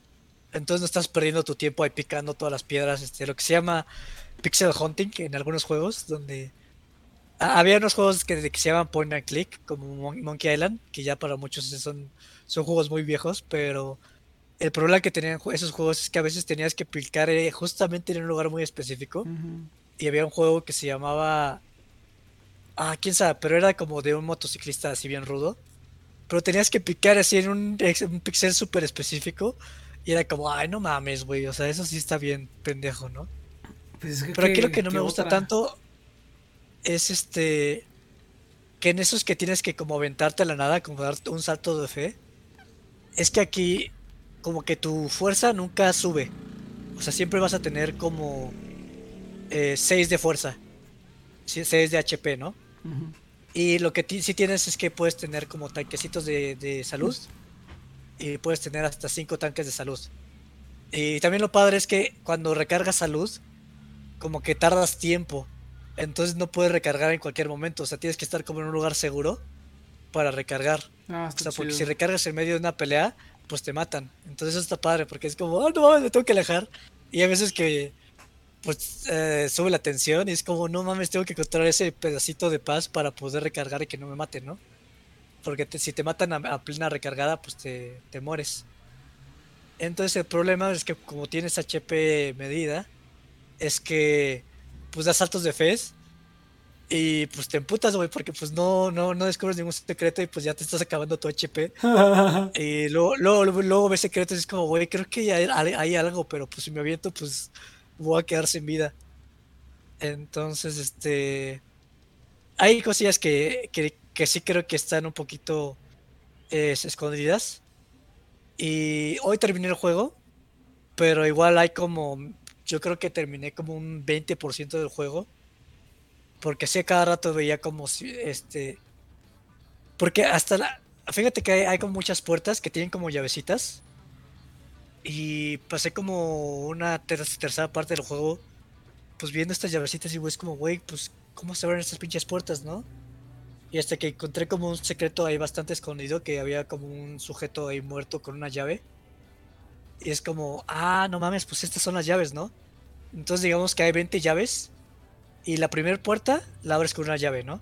La segunda puerta la abres con dos. Y así hasta que llegas a una puerta que te pide pinches 20 llaves, ¿no? Entonces es como tratar de recordar este. O sea, conforme vayas aumentando llaves, como tratar de recordar esas puertas donde están las llaves para volver, ¿no? Ajá, pues suena, suena, suena exactamente a Kirby, güey. Los juegos de Kirby el de, bueno, el que yo, más o menos, el que yo jugaba en Kirby en Dreamland, que no importa que terminas el juego, güey, ¿no? Lo terminas así justamente al 20%.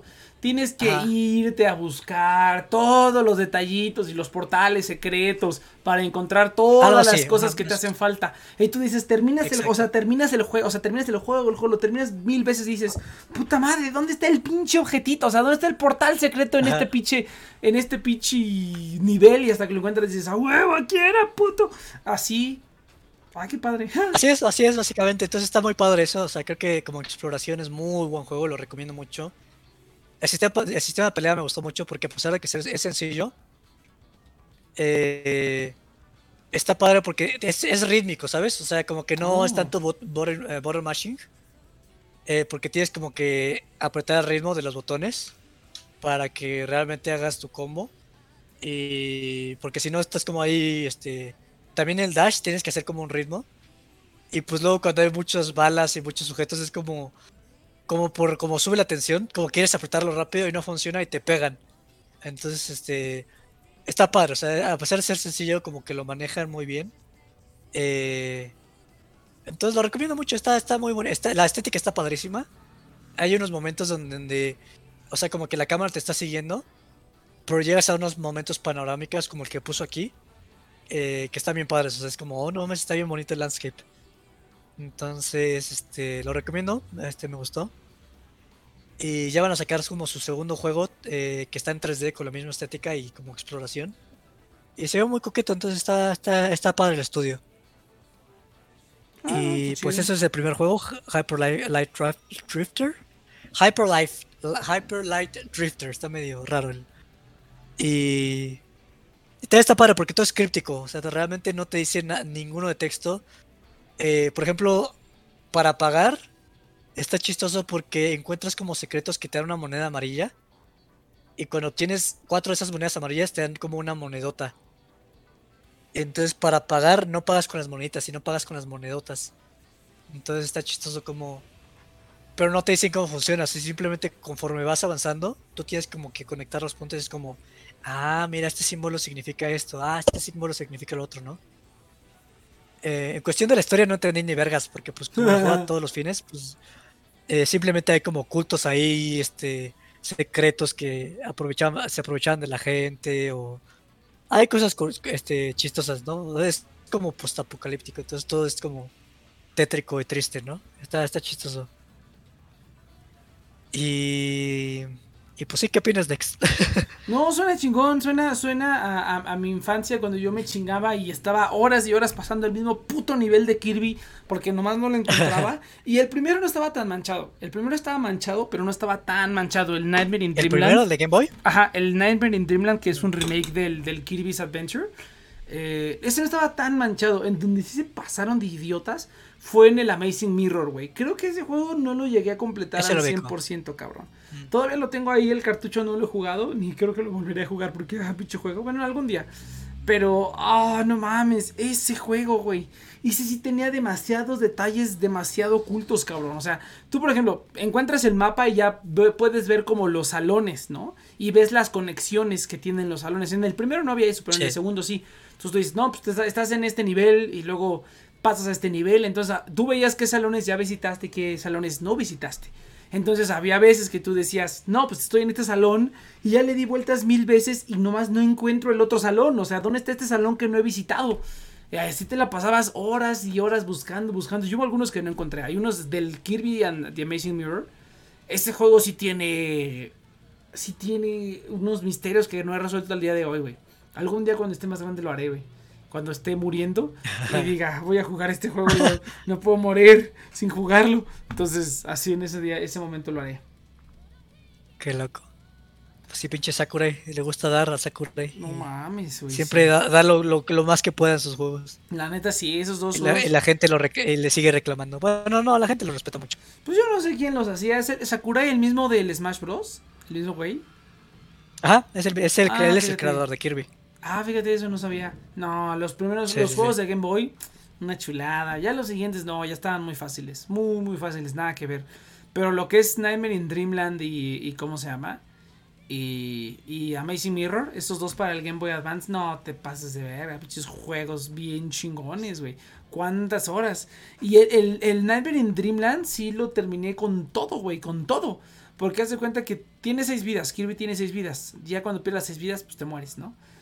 Eh, pero entonces puedes pasar el juego. Y después de pasar el juego tienes que pasar el juego al 100%. O sea, con todos los ítems. Y después de que pases el juego al 100% tienes que jugar el juego otra vez. Pero ahora solamente con 3 de vida. Y luego ese mismo lo tienes que pasar al 100%. Y después te abren otra vez el mismo juego. Pero ahora con Meta Knight. Y con Meta Knight también lo puedes pasar al 100%. pero el juego de Meta Knight no se guarda tu progreso, güey. Ese lo tienes que empezar desde el principio todas las veces. Entonces, ah, yo los pasé todos, güey. Yo los pasé todos. todos, todos, todos. El más cabrón, ah. obviamente, fue el de Meta Knight. Porque lo tienes que pasar todo el juego de una sentada. Y pues aparte tienes que hacerlo al 100%. Entonces, no, no mames. es una mamada, güey. Pero sí, qué, qué, padre juego, güey. Ese juego me lo sé, creo, de principio. Al derecho y al revés. O me lo sabía, ya tiene muchos años que no lo juego. Pero no, no mames. Nightmare in Dreamland, una joya. Y ya los demás el último que intenté jugar que fue el de Epic Yarn, que es cuando Kirby está hecho de listoncito. Ah, ya está. Es juego para niños, güey. No sé por qué lo volvieron para niños. Así es, básicamente. Es un juego para niños, no sé por qué los volvieron para niños. Hay uno que se llama Air Strike o Air no sé qué, para el GameCube. Ese nunca lo ah, jugué, pero era como de la etapa donde los juegos de Kirby eran chidos. Ya después del Nintendo 10 ya se pusieron culeros. tengo también uno que se llama Kirby's Quick Squad y también está muy fácil. O sea, nada que ver con los juegos viejitos. Pero bueno, ni pedo. Así pasa. Yo creo que fue, fue la mercadotecnia. O sea, yo creo que o sea, vende más, mucho más ahorita. Así bonito. Como Yoshi. O sea, Yoshi también es este, de Yarn y todo eso. Como que creo que pega mucho más. Sí, o sea, porque es como, creo que justamente, o sea, como necesitan IPs que sean específicamente para niños. Para que todos los papás es como, ah, pues le voy a comprar este que está bonito. Ajá, exactamente. Y de listón y... Y sí jala, ¿no? Igual como el, creo que el, peor caso es Paper Mario. O sea, Paper Mario a todo el mundo le, le reclamó que le hicieran ese, ese infantilización. Siempre veo que la gente está muy nefasta con, con cómo eh, siguió su camino Paper Mario. Yo jugué, no jugué, no jugué el, de, el, original de Paper Mario era de GameCube, ¿no? Y luego salió uno. No, el primero es de 64. 64, el original, el original. Ah, porque no, yo jugué el del Wii, era una PPA. sí, no estaba muy divertido. Yo también lo jugué, fue como. Eh, este es el juego que tanto claman. Ah, pero no, los buenos son el de GameCube, 64. El de Wii fue como. Ok, te la paso. Y ya después fue como. No valió. Aunque, por cierto, Sammy, ¿cuál es el Nier que hablas? ¿Hablas de Nier Gestal o Nier Automata? Y no veo los cartuchos, pero creo que uno es Mario Luigi's y es el único que reconozco. Mario Luigi's está padre. Sí me gustó. Sí, no, fíjate, fíjate que luego usualmente este es el patrón, güey. El patrón es como que haces un remake de un juego viejito y, y te queda bien chingón y luego haces tú un juego como agarrando el viejito pero poniéndolo más cabrón y luego haces otro juego que es una basura completamente, güey. Es como que Kirby es así. Kirby, el remake, el primer remake fue como el, primero. El segundo está bien desgraciado y a partir de ahí son una basura. Con los de Sonic también, así hay varios que son así como que los primeros están chidos, que son remakes de otros juegos viejitos. Eh, y a partir de cierto número ya se vuelve una basura. Y así hay varios, güey, así hay varios ejemplos. De hecho, o sea, Sonic, está, Sonic es la historia más cagada, güey, porque como que sacan un éxito y sacan tres juegos malos. Sacan uno muy chingón, sacan tres Ah, bueno, yo estaba hablando de los yo estaba pensando en los de Game Boy, porque otro juego con el que pasé también mucho, mucho, mucho mi infancia fue con el Sonic Advance. Sonic Advance 3, porque hay dos antes, que son para el Game Boy Advance también. Ese juego también me la pasé jugándolo y jugándolo y tratando, pasé todos los niveles, traté de conseguir todos los chaos. No, no, no, no, era una mentada de madre ese juego también estaba bien difícil. El pasar los difíciles, los niveles, se volvía mucho más difícil, obviamente, conforme ibas avanzando. Ya no era nada más como. Los primeros niveles simplemente era como el botón de la derecha y ya, porque tienes que llegar de un lado a otro, ¿no? Pero los demás, ya los otros sí había como que, oh, bien cabrón, y te tenías que. Ahí no había mapa, tenías que ir a buscar a todos los recovecos, así lugares como, a ver, abajo de esto que hay. Y así te tenías que ir. Luego, cuando desbloqueabas los personajes, sacabas a los personajes, por ejemplo, yo me acuerdo perfectamente, Sonic era el más culero, la verdad. Era el más culero. Eh, porque todos corrían y con todos, si se los sabías manejar, podías hacer como las. agarrar la velocidad adecuadamente.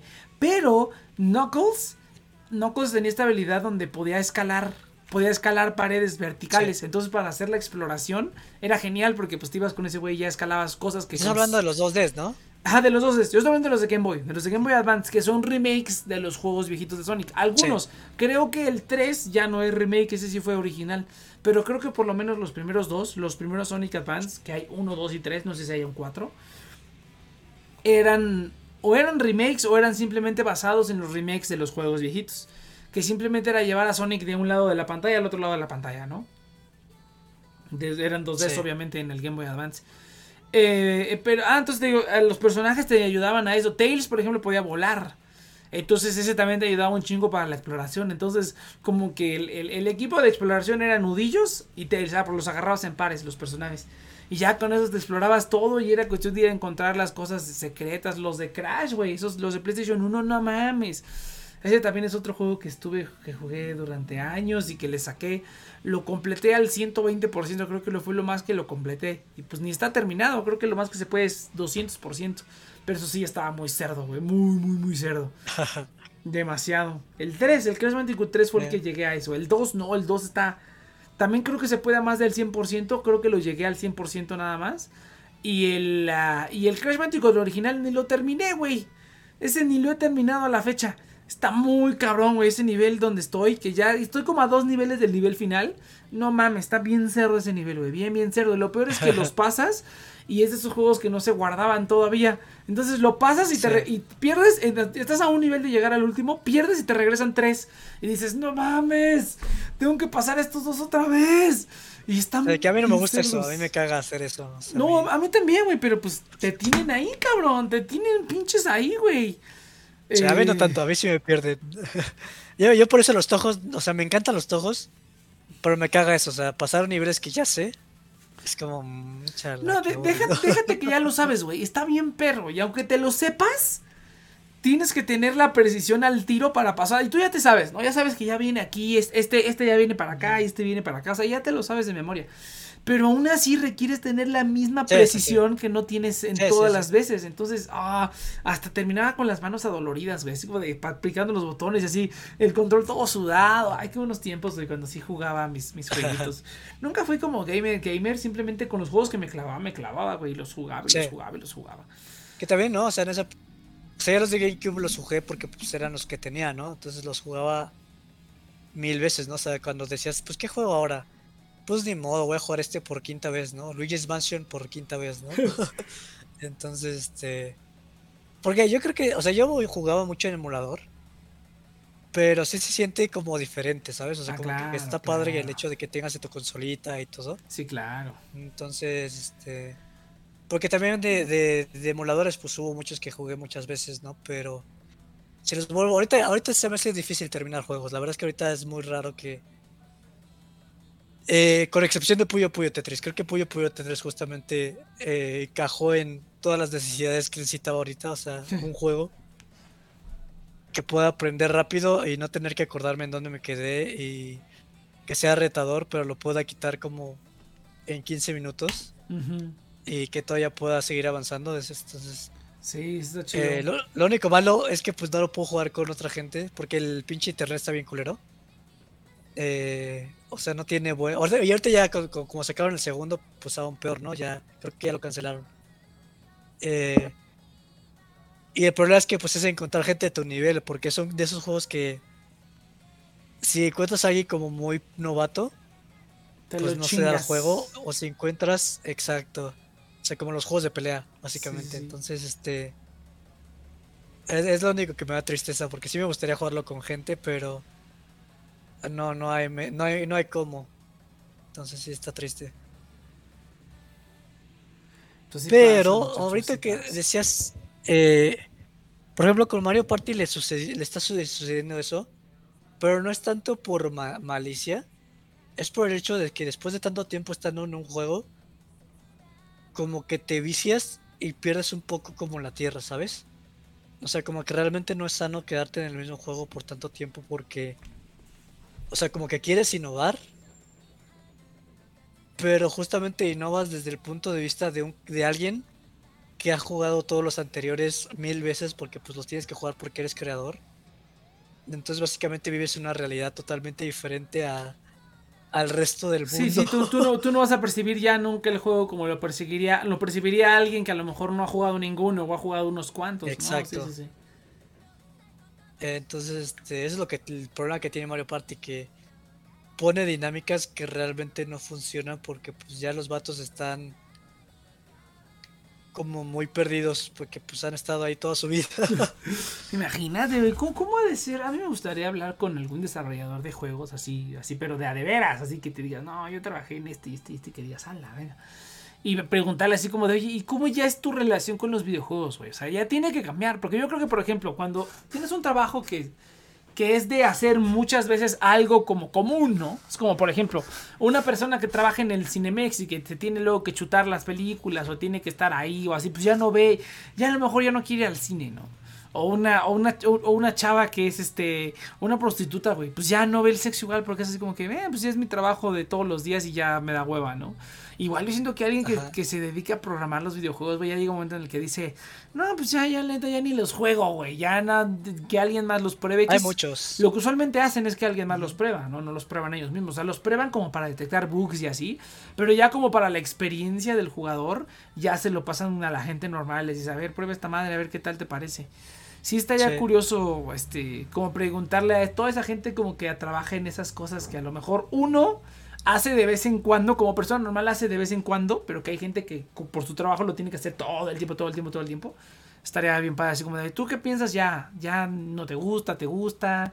Eh, ¿Ya exiges más? ¿O hay qué onda? O sea, yo, o sea, por ejemplo, he visto con un productor de anime, ¿no? Que, pues sí, ya, o sea, la gran mayoría de animadores, este, bueno, no, o sea, hay muchos que pues literalmente viven, consumen, hacen anime 24/7, está cabrón. Pero ya, pues conforme vaya avanzando la edad, pues sí, como que sí, ya. le vas dejando y básicamente ya consumes como muy selectos, o sea, estás como, tienes tus favoritos, ¿sabes? Es como, o realmente es más consumir por el hecho de descubrir nuevas cosas para aplicar en tu trabajo. Pero sí cambia totalmente, obviamente, tu, tu relación con ellos. Sí, sí, claro. Eh, por ejemplo, Sakura se me hace un caso súper curioso porque básicamente Smash, pues entre más va, avanzando, pues más es como un una un homenaje pues al, a los videojuegos, ¿no? Entonces, este y está bien cagado porque pues en la pandemia pues los anuncios de, los nuevos personajes pues que se hacían como en una pues ahí en un saloncito dedicado a, a que Sakura y demostrar los nuevos personajes eh, pues en la pandemia pues tuvieron que irse a la casa de Sakurai, ¿no? Entonces, pues está cagado, güey, porque pues tiene todas las consolas. Ah. Entonces es como un super gamer, ¿no? Y, y está cañón, ¿no? Porque, por, ejemplo, también en Smash Ultimate, el diseño de la interfase, eh, que hecho, o sea, el anterior, el Smash de Wii U, fue súper criticado, ¿no? Es como pinche interfase de niños así súper culera. Y está, está cagado porque pues Sakura es como, pues sí, sí, una pinche interfase, pues ahí la tiene, ¿no? Pues es simplemente un medio para llegar a, algo, ¿no? Y justamente jugó Persona 5, que es como el juego de las interfaces, o sea, son las interfaces más chingonas que ha habido en la historia. Ah, el juego es una mierda, pero las interfaces están bonitas. No, no, el juego es, increíble, o sea, todo el mundo es, oh. lo aclama y... Sí, sí, Pero, o sea, lo, lo que más te destaca es, son las las interfaces que está, o sea, todo, todas interfaces así como súper loca. Eh, no encontré como un GIF chingón, pero eh, básicamente todo el juego luce así con interfaces así entremezcladas, 3D, es como súper en tu cara y funciona, ¿no? Que luego, luego pasa que quieren hacer interfaces como muy padres. Y queda algo bien pinche pero... extraño. Ah, pero se mete con el juego, es como, güey, este, quiero jugar, ¿no? Y no me dejas ni siquiera ver la pinche pantalla con tantas madres que me pones, ¿no? Y, y justamente vi este juego y es como, no mames, tengo que hacer Smash como con, las, con este tipo de interfaces. Y sí, no mames, Smash Ultimate tiene unas, unas cosas bien, bien padres. O sea, por ejemplo, lo que me gusta más del Ultimate es que eh, cuando estás jugando uno a uno, pues ya te salen los, los números como si fuera partido. O sea, que quitas las, las toca a alguien y sale ahí el número 3 a 2 o 3 a 1, ¿no? O justamente cuando le pegas a alguien, hace un zoom a, al, a ese hit, o sea, que, es como un zoom de, este es un madrazo que ya está a punto de matarte, ¿no? Entonces como realmente le hace énfasis de, no mames, ya lo, te lo chingó, ¿no? Ah, y justamente por... Y justamente el primer personaje que introdujo fue Joker de Persona 5. entonces, este... Entonces está padre, o sea, está ah, padre como... Pero sí varía mucho de personas y de... Porque también, o sea, Sakura tenía mucho el, dilema de, no, pues es que yo quiero crear este juego para los casuales, ¿no? Y, pues justamente los de Mel es como, no, no, es que ya los... Después de Mel está chafa el Smash, ¿no? y, y ya ahorita justamente el último fue como, ok, voy a tratar de encontrar el balance para satisfacer a todos Y lo está logrando hasta cierta medida, con, con excepción del internet. Que eso es más de Nintendo en general. Eh, pero si es un madre, güey. Si es un pinche madre la industria de los videojuegos. Ay, sí, no. Yo sí creo que es una. Es una. Es un, es, un robo, güey. Eso es un robo. Bueno, no, no sé si es un robo, pero pues es que si a la gente le gusta, pues está bien, güey. O sea, yo, yo digo que no esté mal jugar de vez en cuando, pero ya, ahorita yo digo, yo ya, bueno, al menos como mi estilo de vida se ha vuelto, ya el tiempo es el recurso más valioso, güey. Entonces, como que jugar un juego, pues a lo mejor de vez en cuando, para convivir, así, pero así como jugarlo yo, o sea, ya como jugar juegos yo solo por gusto, no sé, güey, se me hace como un desperdicio total de tiempo, cabrón. O sea, yo creo que los juegos sí deberían ser algo como, como para juntarse con la gente y jugar, como para pasar un rato con gente, pero ya como jugarlo solo, a lo mejor antes sí me nacía, ahorita ya no, güey. O sea, si ahorita me dices, no, pues juega, a lo mejor cuando vas, o sea, es para matar tiempo. Para mí es como para matar tiempo o para convivir pero ya no es como una actividad, ¿no? O sea, como por ejemplo, escuchar música sí es una actividad para mí, llega a ser una actividad que la hago como que voy a escuchar música y la hago, ¿no? O tocar la guitarra, ¿no? Tocar la guitarra es una actividad que yo también hago pues como actividad solamente, ¿no? Por gusto, que consume tiempo, ¿no? Consume mucho tiempo, ¿no? Pero pues también por, por te puedes tú estar, puedes tocar una canción, pues tocar 5 o 10 las que quieras, ¿no? Entonces está muy padre.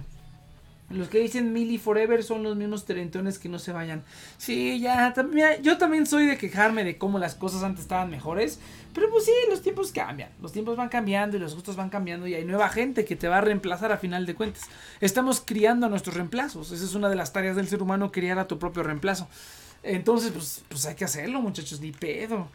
Ese es el mundo en el que vivimos. Ya vi que la cabina del Discord se ve fea, entonces la vamos a editar.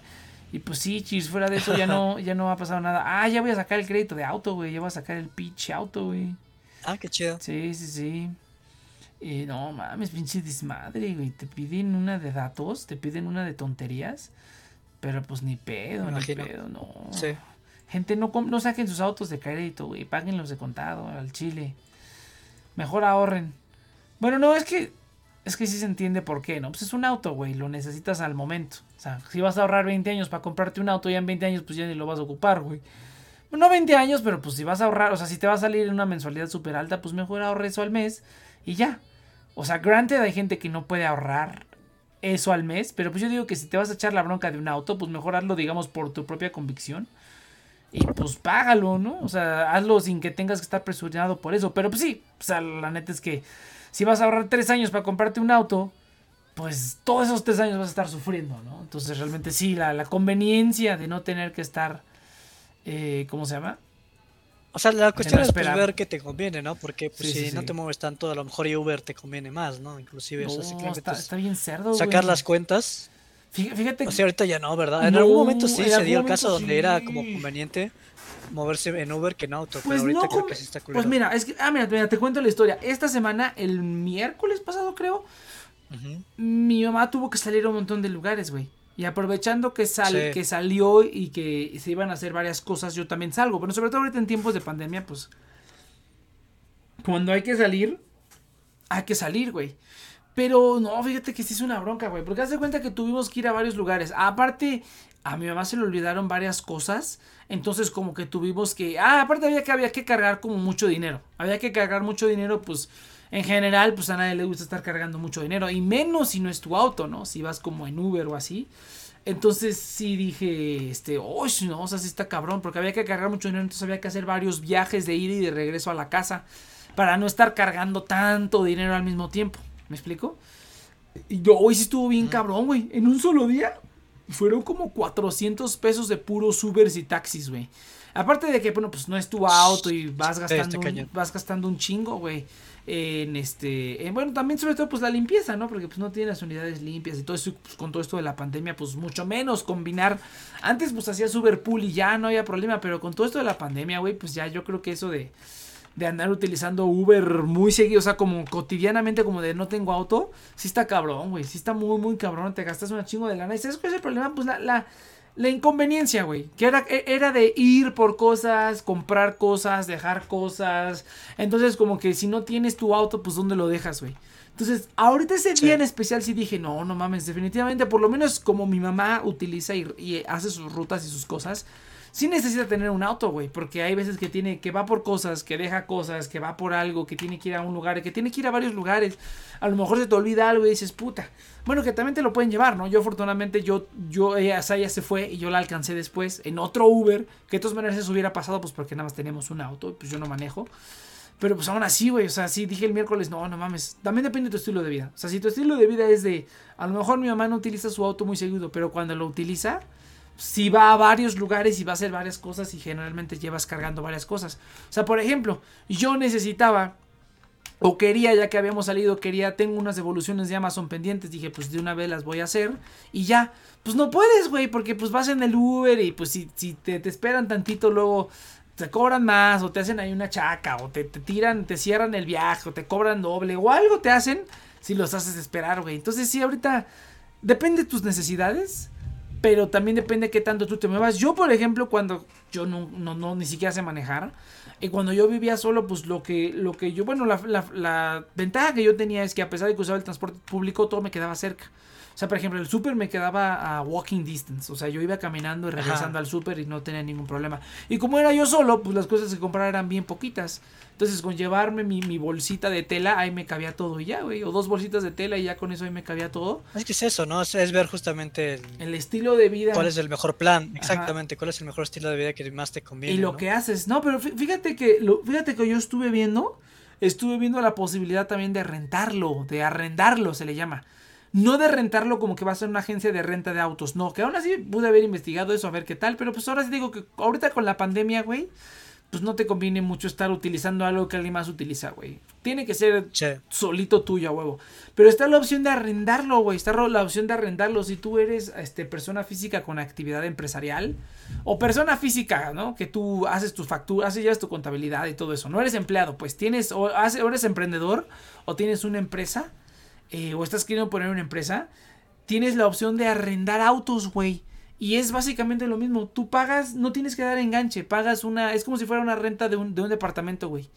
Tú pagas un mm. depósito, vas pagando tu renta al mes y después de determinado tiempo puedes elegir. Es una combinación entre rentar un departamento y es más parecido a rentar un celular, güey. Ves esa gente que paga una millonada al ah, año y cada año le renuevan el celular.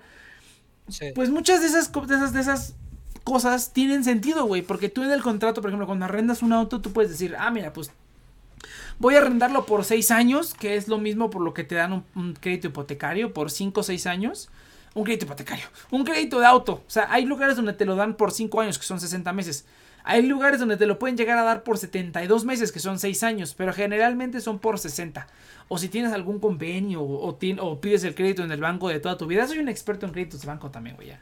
ya, con esto de los autos me estoy volviendo un experto. O sea, todo lo que voy haciendo me ha vuelto, me ha obligado a investigar sobre esas cosas y ya más o menos tengo una idea. Ya no me agarran tan en la pendeja. Tengo una idea. Entonces, eh, te, lo, te lo arrendan por el mismo tiempo, güey. La diferencia es que ah, luego las mensualidades sí son muchísimo más altas. Sí son más altas porque pues lo estás rentando. Pero tú ya no pagas nada, güey. Ya no pagas seguro, ya no pagas reparaciones, ya no pagas nada, cabrón. Tú solamente pagas tu mensualidad y te lo incluyen todo ahí. Y a los tantos años tú puedes decir, no, pues si quieres, este carro, cuando termine tu, tu contrato, te podemos arrendar otro del año, otro más nuevo, ¿no? Te podemos arrendar otro. Y tú estás así como de, no, pues de poca madre, ¿no? O sea, realmente si tú, si tú, si tú quieres el auto nada más como, como para trabajar o simplemente lo vas a usar de vez en cuando cotidianamente, pero no, no quieres tener tú un auto propio, si no te interesa que el auto sea tuyo, pues arrendarlo es la opción, güey, porque te lo renuevan cada tantos años y cada año vas teniendo un auto nuevo, güey.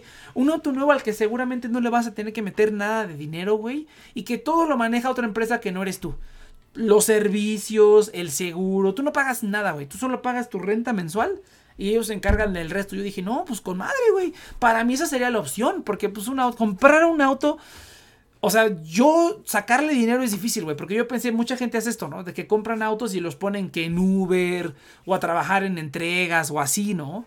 Y, y ya ellos a lo mejor no lo usan. Pero pues yo creo que hasta eso está más, más, más culé, güey, porque pues Uber y, Mercado Pago y esas empresas, digo Mercado Libre y Amazon, no se hacen responsables de los autos para nada, güey. O sea, de, tú te estrellas o lo que sea y es como que, ah, pues te chingaste, güey. Ojalá tengas, ojalá tu seguro te cubra. Y la gente tampoco se hacen responsable de la gente que los utiliza. Entonces está bien, culero, güey. Si eso a lo mejor fuera un poquito mejor, a mí sí me interesaría invertir en un auto que sacara dinero. Pero en ese caso ya en algún momento lo utilizaré yo, ¿no? Ya tener una, un auto. O sea, lo que hacen muchos es, por ejemplo, eso suena bien, o sea, tú arrendas un coche y lo ocupas para tú ser mismo Uber. O sea, porque conocí a un maestro que justamente hacía eso. O sea, iba a al lado y si veía que a alguien le quedaba eh, de, camino para su trabajo o algo, pues le daba el aventón como si fuera Uber. Entonces ahí sacaba un dinerillo extra. Ándale, una cosa así, o sea, hacer, algo, pero sí, bueno, dependiendo qué tanto te salga, ¿no? Pero no rentar. Pero justamente es ver tu estilo de vida, cómo, qué tan lejos quedas de, de, las cosas, este, o sea, la cuestión es justamente, o sea, de que te vas a salir un ojo de la cara todo. Sí. Porque inclusive, o sea, el, transporte público, pues está... Pues sí te sale. Sí te sale, güey. también tiene sus desventajas. Yo, yo, a mí me encanta el transporte público y sobre todo que ya he ido a otros países donde ves, ay, qué bonito transporte público. Y dices, no, pues necesitas, ¿no? Japón, ¿no? Hay mucha gente que no maneja, que no le gusta manejar, porque, bueno, manejar en Japón es muchísimo más caro y muchísimo más horrible, yo creo. Bueno, más o menos, aquí en México también es caro y es horrible. No. Entonces, no, sí está cabrón, güey, sí está bien cabrón. ¿Sí? Está bien cabrón, güey. Aparte de que, mira, mira, te voy a poner esto. Tú ya lo sabes, Cheers, ¿no? Japón es un interminable mar de paperwork. De hacer trámites toda tu pinche vida. Ah, no, o sea, pero o sea, yo estaba pensando del, hecho de conducir en las calles, no tanto del cómo llegas al coche. Ah, o sea, porque según yo, no es. O sea, sí está. En México sí es como de los países más culeros de manejar como tal. Ah, o sea, o sea, sí, o, sea, de que la gente no obedezca y haga lo que se le pegue ah. su gana y te encuentras un cabrón en sentido contrario. Sí. sí, estoy de acuerdo. México es muchísimo peor porque la gente no respeta las leyes, güey. Pero ahí en Japón, aunque la gente respete las leyes, la burocracia La burocracia y luego encontrar estacionamiento, güey, es carísimo. Luego encuentras, yo, mira, te, lo digo porque ahí en las calles, tú vas en las calles y hay literalmente hay lugares donde a lo mejor yo me imagino que en algún momento hubo una casa, pero alguien la compró, la derrumbaron e hicieron un estacionamiento de, de cuatro espacios y tienen sus torres, ¿no? Tienen sus torres para que hacerlo hacia abajo. Y los hay por todos lados. En medio de las casas, de los sitios residenciales, al lado de las estaciones de tren, hay, está repleto de estacionamentitos, güey. Lo más barato que vas a encontrarlo son mil yenes la hora, cabrón. 10 dólares. 10 dólares que son ahorita 200 pesos. O sea, para, para poner en perspectiva, aquí en México te cobran, o sea, si te va caro en el centro, puedes encontrar estacionamiento desde 24 a 50 pesos. Ok, si no es lo mismo, no es lo mismo, pero vamos a ponerlo un poquito en perspectiva, ¿no? Que a lo mejor el, ingreso en Japón es muchísimo mayor. Aún así, güey, son 200 pesos por hora, cabrón. Si tú tienes una jornada de 8 horas, eh, por lo menos son que eh, 16 mil pesos. Ahora, sí, no te conviene suponiendo 16 mil pesos, 1600 pesos, un día por el estacionamiento nada más. Ahora, los japoneses no trabajan ocho horas, trabajan 12 horas al día. Entonces, eh, ¿qué pasó? Ah, pensé que iba a hablar el Sami. Eh, pero no, ahora, los japoneses trabajan 12 horas al día, güey. Entonces, imagínate pagar 12 horas. ¿Cuánto es 10? Este, ¿cuánto es mil por cien? Son 10 mil yenes. O sea, estamos hablando de 100 dólares, güey. 100 dólares, estamos hablando de 2 mil pesos al, al día de estacionamiento. Cinco días. Sí, sí, sí. O sea, imagínate. Ahora sí, los salarios, los salarios. Yo el otro día que vi un video de Ask Japanese donde te dicen más o menos de cómo van los salarios. En promedio, en promedio, yo creo que estaría, si a lo mejor tienes la universidad terminada, en promedio a lo mejor estás cobrando unos 100 mil yenes al mes. Se te están yendo, yo creo que más de la mitad, o por ahí habría que. ¿Cuánto es? O sea, ya dijimos ahorita, 10 mil yenes de un día, cabrón, ¿no? Entonces, bueno, vamos a ponerlo menos manchado, ¿no? Que sean, que tengas una jornada de 8 horas y que sean 1600 yenes. Por 5, güey, serían aproximadamente unos 7000 yenes a la semana. Por 4 serían aproximadamente unos 28 mil yenes al mes, güey. O sea, una cuarta parte de tu, de tu, aproximadamente una cuarta parte, una, una cuarta parte de tu, de tu salario. Más tienes que considerar pues todos los demás gastos. Todos los demás gastos. Gasolina. La gasolina, este, ¿qué otra cosa? No, pues el mantenimiento. Tu seguro. El seguro. comprar el mismo auto, por supuesto, que no han de ser baratos, obviamente. Además de todo el, toda la burocracia que tienes que pasar, o sea, a mí Japón es un país de primer mundo, está muy chingón, está muy padre, pero la burocracia está bien cerda, güey. Para mudarte, cabrón. Para mudarte. Tienes que tomar una semana de vacaciones. Las únicas vacaciones que toman los japoneses las toman para hacer trámites, cabrón.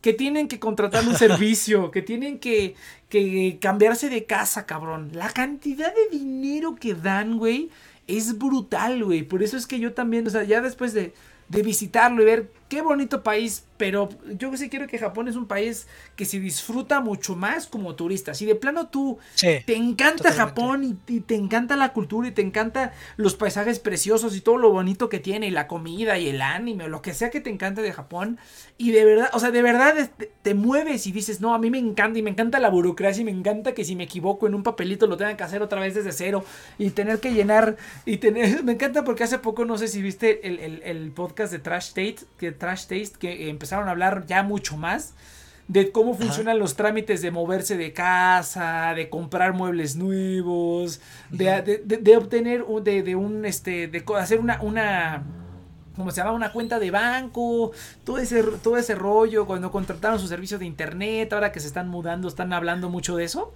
que se están mudando y es una es una, es una tortura, güey. Ya tenía una idea de eso, sí lo había visto como que contratar servicios en Japón es extremadamente difícil, pero que cancelarlos no es tan difícil. Que simplemente lo cancelo, ah, ok, perfecto. Y en otros países del mundo es diferente. Aquí en México, en cualquier lado te sueltan una tontería, pero para cancelar, puta madre. No, no mames.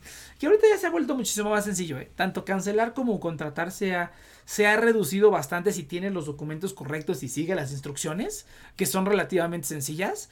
Pero en Japón sí están como muy atrasados en eso, güey. Fíjate que estaban hablando de los bancos.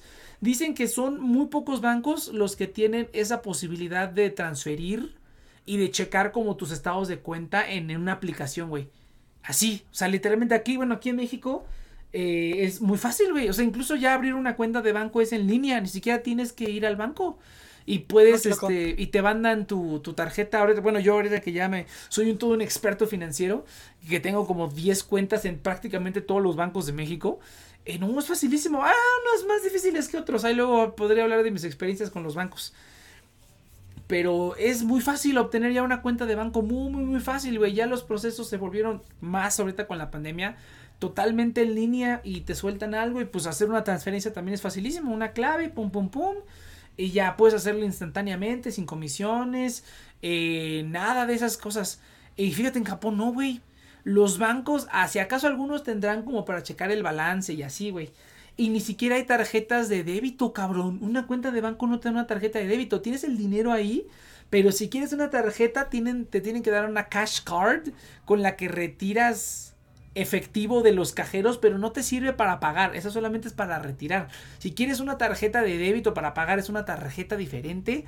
No, no, no, un desverrísimo, güey. O sea, algo así, súper, súper. Algo así escuchaba, ajá. algo horrible que yo dije, no mames. Y que, bueno, está padre porque ellos han, han, vivido en, en, en, el Reino Unido. Y yo que sepa en el Reino Unido, también los servicios financieros son como agua, güey, te lo sueltan así de la como si fueran nada. Los extranjeros también yo tengo yo tengo cuentas en, en, en, en euros y en, y en libras y en dólares que están son empresas, son fintechs que están basadas en, en el Reino Unido. La gran mayoría de las mejores están basadas en el Reino Unido porque es donde las leyes financieras son muy muy laxas y te dejan hacer un montón de cosas. Todas las que tengo las mejores, mejores son de Reino Unido, güey. Entonces como que México y el Reino Unido tienen como leyes muy laxas que permiten como el flujo fácil del dinero. O sea, el dinero se mueve lo más fácil que se pueda. Para que toda la gente pueda acceder. Y en Japón no, güey. Japón al contrario es como que no, quédate, utilice efectivo, no utilices débito. No, no, no. Es como que, ¿qué, pedo? O sea, es un país de primer mundo, está muy chistoso. Estados Unidos también generalmente es muy fácil, pero pues yo cuando escuché eso dije, wow, no, pues definitivamente yo no podría vivir en Japón porque sería un martirio, güey. Yo no puedo, o sea, yo todo lo que hago es digital, todo lo que hago es digital. Eh, y lo que no es digital, pues es como oro y plata y cosas así, ¿no? Entonces, eh, que incluso es, eso es más difícil de mover en cualquier país, ¿no? Pero aún así, güey. Yo creo que, o sea, dale, si tienes un buen trabajo en Japón, sí está chingón. Ah, Pero las probabilidades de que encuentres un buen trabajo en Japón no, está, no está, está muy complicado. No, está complicado. O sea, porque aunque entres en algo que amas, la burocracia japonesa va a hacer que lo odies. Entonces sí es muy complicado encontrar un trabajo que, que disfrutes, ¿no? Porque pues sí, o sea, a pesar de que sí tiene como muchas inconveniencias, o sea, también tiene cosas muy prácticas, o sea, es muy, es un país muy práctico. Hay cosas que sí son en donde pues sí tardas un poco en adaptarte, pero sea, tiene, todo como a la mano de alguna manera No, no, hay, hay cosas, la, infraestructura de la infraestructura en general está muy bien, o sea, el uso de los de los trenes y el metro y todo, hay como 3 mil millones de opciones, pero es relativamente sencillo, güey, o sea, es como que, y es muy, muy intuitivo también.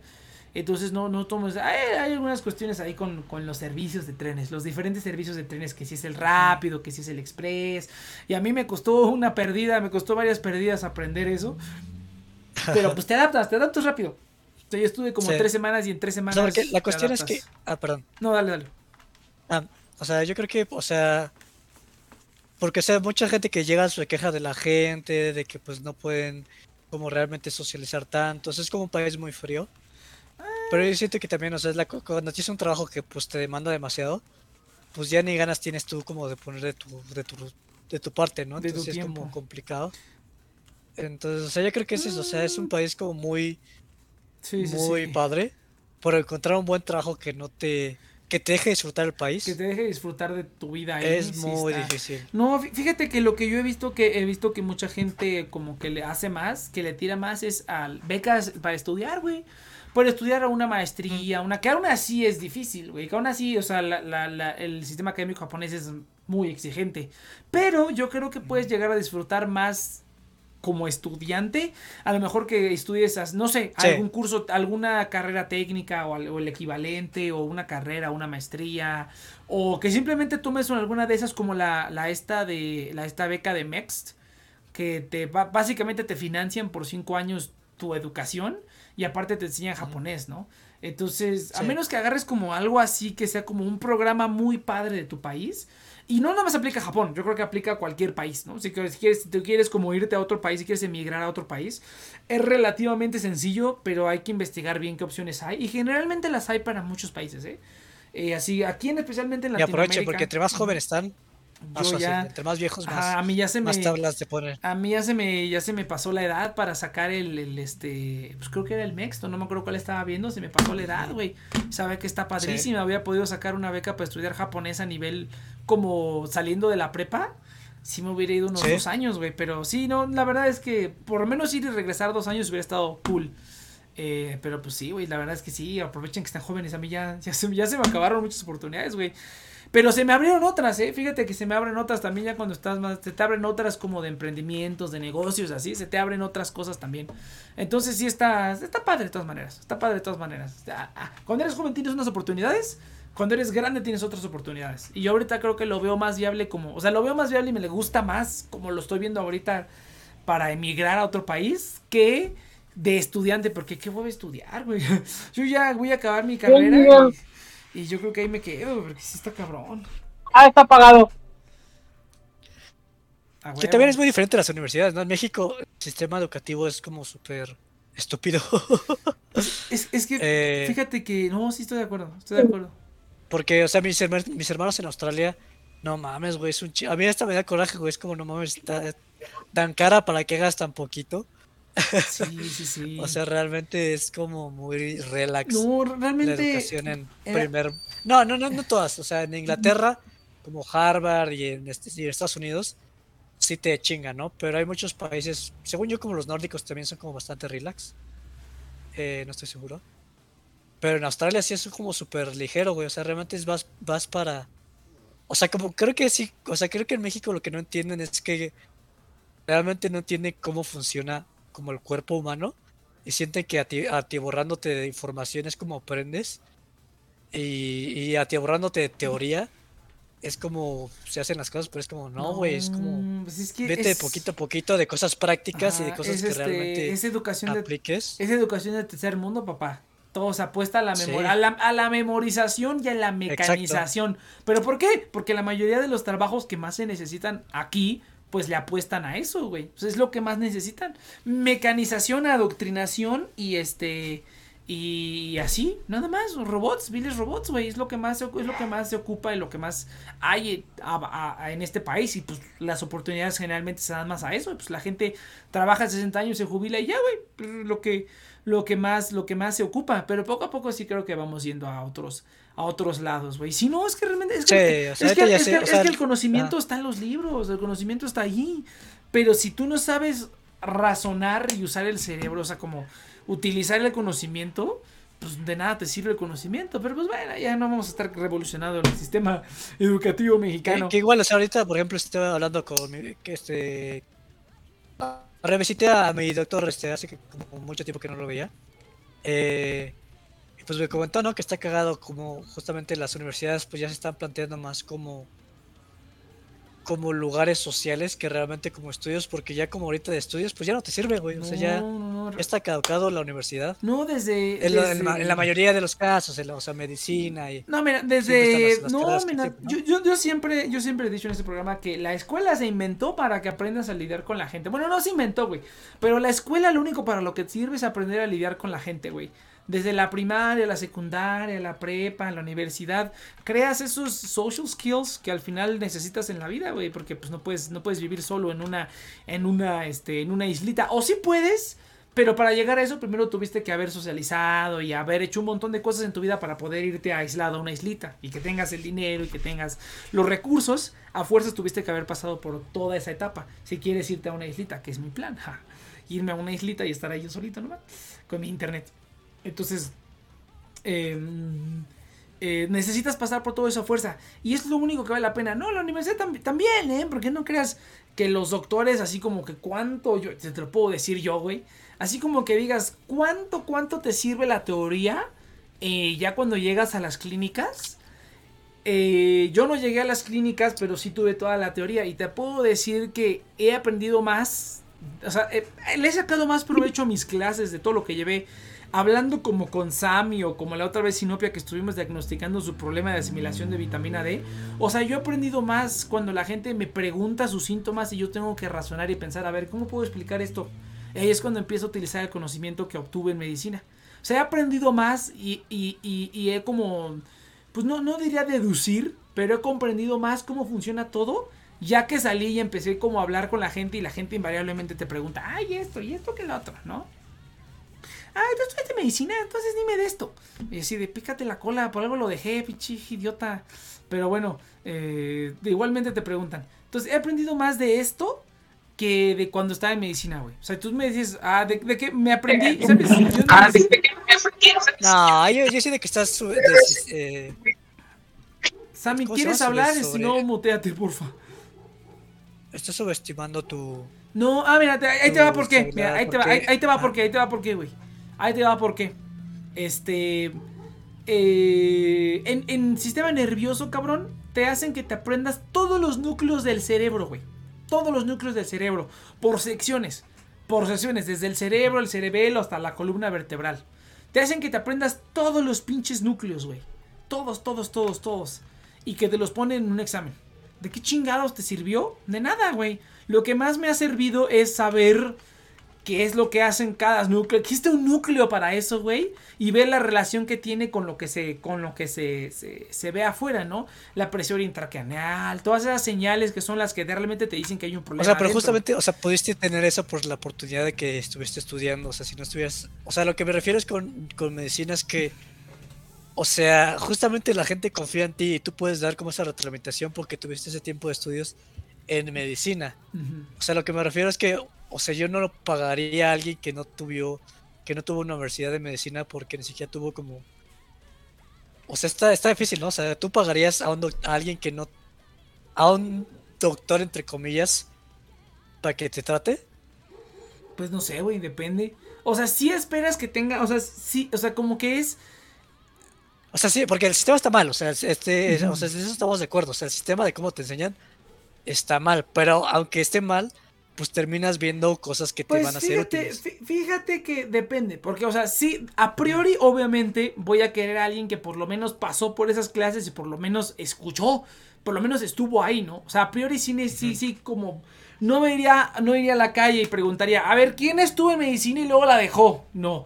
O sea, iría así como de quién terminó la carrera de medicina, porque esa gente por lo menos sabe algo. Pero de ahí, de todas maneras, tú tienes que filtrar al que es un buen doctor, güey. Al que no nada más se aprendió todo. Esos son los buenos doctores, los que saben analizar y saben este, utilizar ese conocimiento y no nada más se aprendieron de, ay, a ver, la inserción del músculo en el fémur es aquí, aquí, aquí, esa mamada no te sirve para nada, güey. En la vida te va a servir para nada. Y cuando así lo necesites, lo vas a ir a consultar al pinche libro, cabrón. Porque esas cosas, esos detalles no, no, ya a la hora de la práctica y más en este país eh, ya a la hora de la práctica, todo ese conocimiento teórico se va a la chingada. Y eso sí te lo puedo decir que todos mis amigos de medicina me dijeron lo mismo. ¿Qué tal? Les, todos les pregunté, ¿qué tal las clínicas? Y todos, y todos me contestaron la misma cosa. No, pues la verdad es que la medicina que te enseñaron en la, en la universidad, en las clases, nada que ver con la medicina que estoy haciendo ahorita. Sí he agarrado cosas, obviamente tener el conocimiento te sirve porque tienes como una idea de lo que estás haciendo pero básicamente es empezar con otra medicina nueva cuando entran a los ciclos clínicos. eso sí, eso sí creo que estoy de acuerdo. Totalmente, totalmente diferente. Entonces sí, obviamente buscaría a alguien que por lo menos pasó por esos salones, pero pues eso no quiere decir nada, güey. La mayoría son médicos mediocres que no saben nada y que recetan paracetamol para todo. La gran mayoría. O sea, los médicos buenos, como todo en la vida, como todo en la vida, la gente que sabe hacer su trabajo y que es buena en, en ello, es poca, es poca y que realmente, puede que a lo mejor no le guste, pero sí te tiene que gustar para que le pongas ese esmero. Pero aún así, la gente que sabe es, es, muy poca, la gente que sabe de lo que hace es muy poca, eh, de lo que sea, en cualquier rubro, yo, yo creo. Entonces, encontrarles lo difícil. Y sí, obviamente hay más probabilidades que si eres una persona que terminó la carrera y se tituló y todavía está haciendo eso, es más probable que esa persona sea una persona que use el cerebro para lo que hace y no nada más lo haya dejado, ¿no? O sea, yo, yo sí, yo sí, o sea, yo soy remamón y no soy un doctor y aquí estoy hablando de cosas de doctores cuando no soy doctor, pero sí creo, sí creo que hay veces que uso más el cerebro que muchos doctores titulados, güey, que podrían haber llevado a la carrera completa, pero si les preguntas, eh, no van a saber ni madres, güey, ni ni madres, y que yo con lo poco que sé, puedo darte una idea mejor de a lo mejor lo que te podría pasar. Aún así, yo siempre lo que les digo es, vayan al doctor. Yo les digo como que ve al doctor no me hagas mucho caso, ve al doctor. Y si el doctor te dice esto y esto, dices, ah, ok, entonces te llevé por el camino correcto. Pero pues aún así tienes que checar con un doctor y pues encontrar un buen doctor, tristemente. Pero pues es lo mismo con todo, güey. Si aún quieres un plomero, necesitas encontrar un buen plomero que no te deje las cosas chorreando. De cualquier manera, es, o sea, encontrar a la gente que sabe es difícil. Tengan un título o no. Obviamente, y más con medicina, para poder ejercer como doctor, pues obviamente tienes que tener el pinche título. Pero pues eso no te da nada, obviamente, ¿no? Las universidades, muchas universidades, tú lo puedes decir mejor que yo, Chis. Bueno, también la UNAM. Ya son simplemente son fábricas de títulos, güey. Así como que digas, puta, qué educación. Pues la neta no, güey. Y en muchas partes del mundo es igual. en muchas partes del mundo es igual. O sea, no es como que digas, ah, ¿sabes qué? Sí se me ha antojado.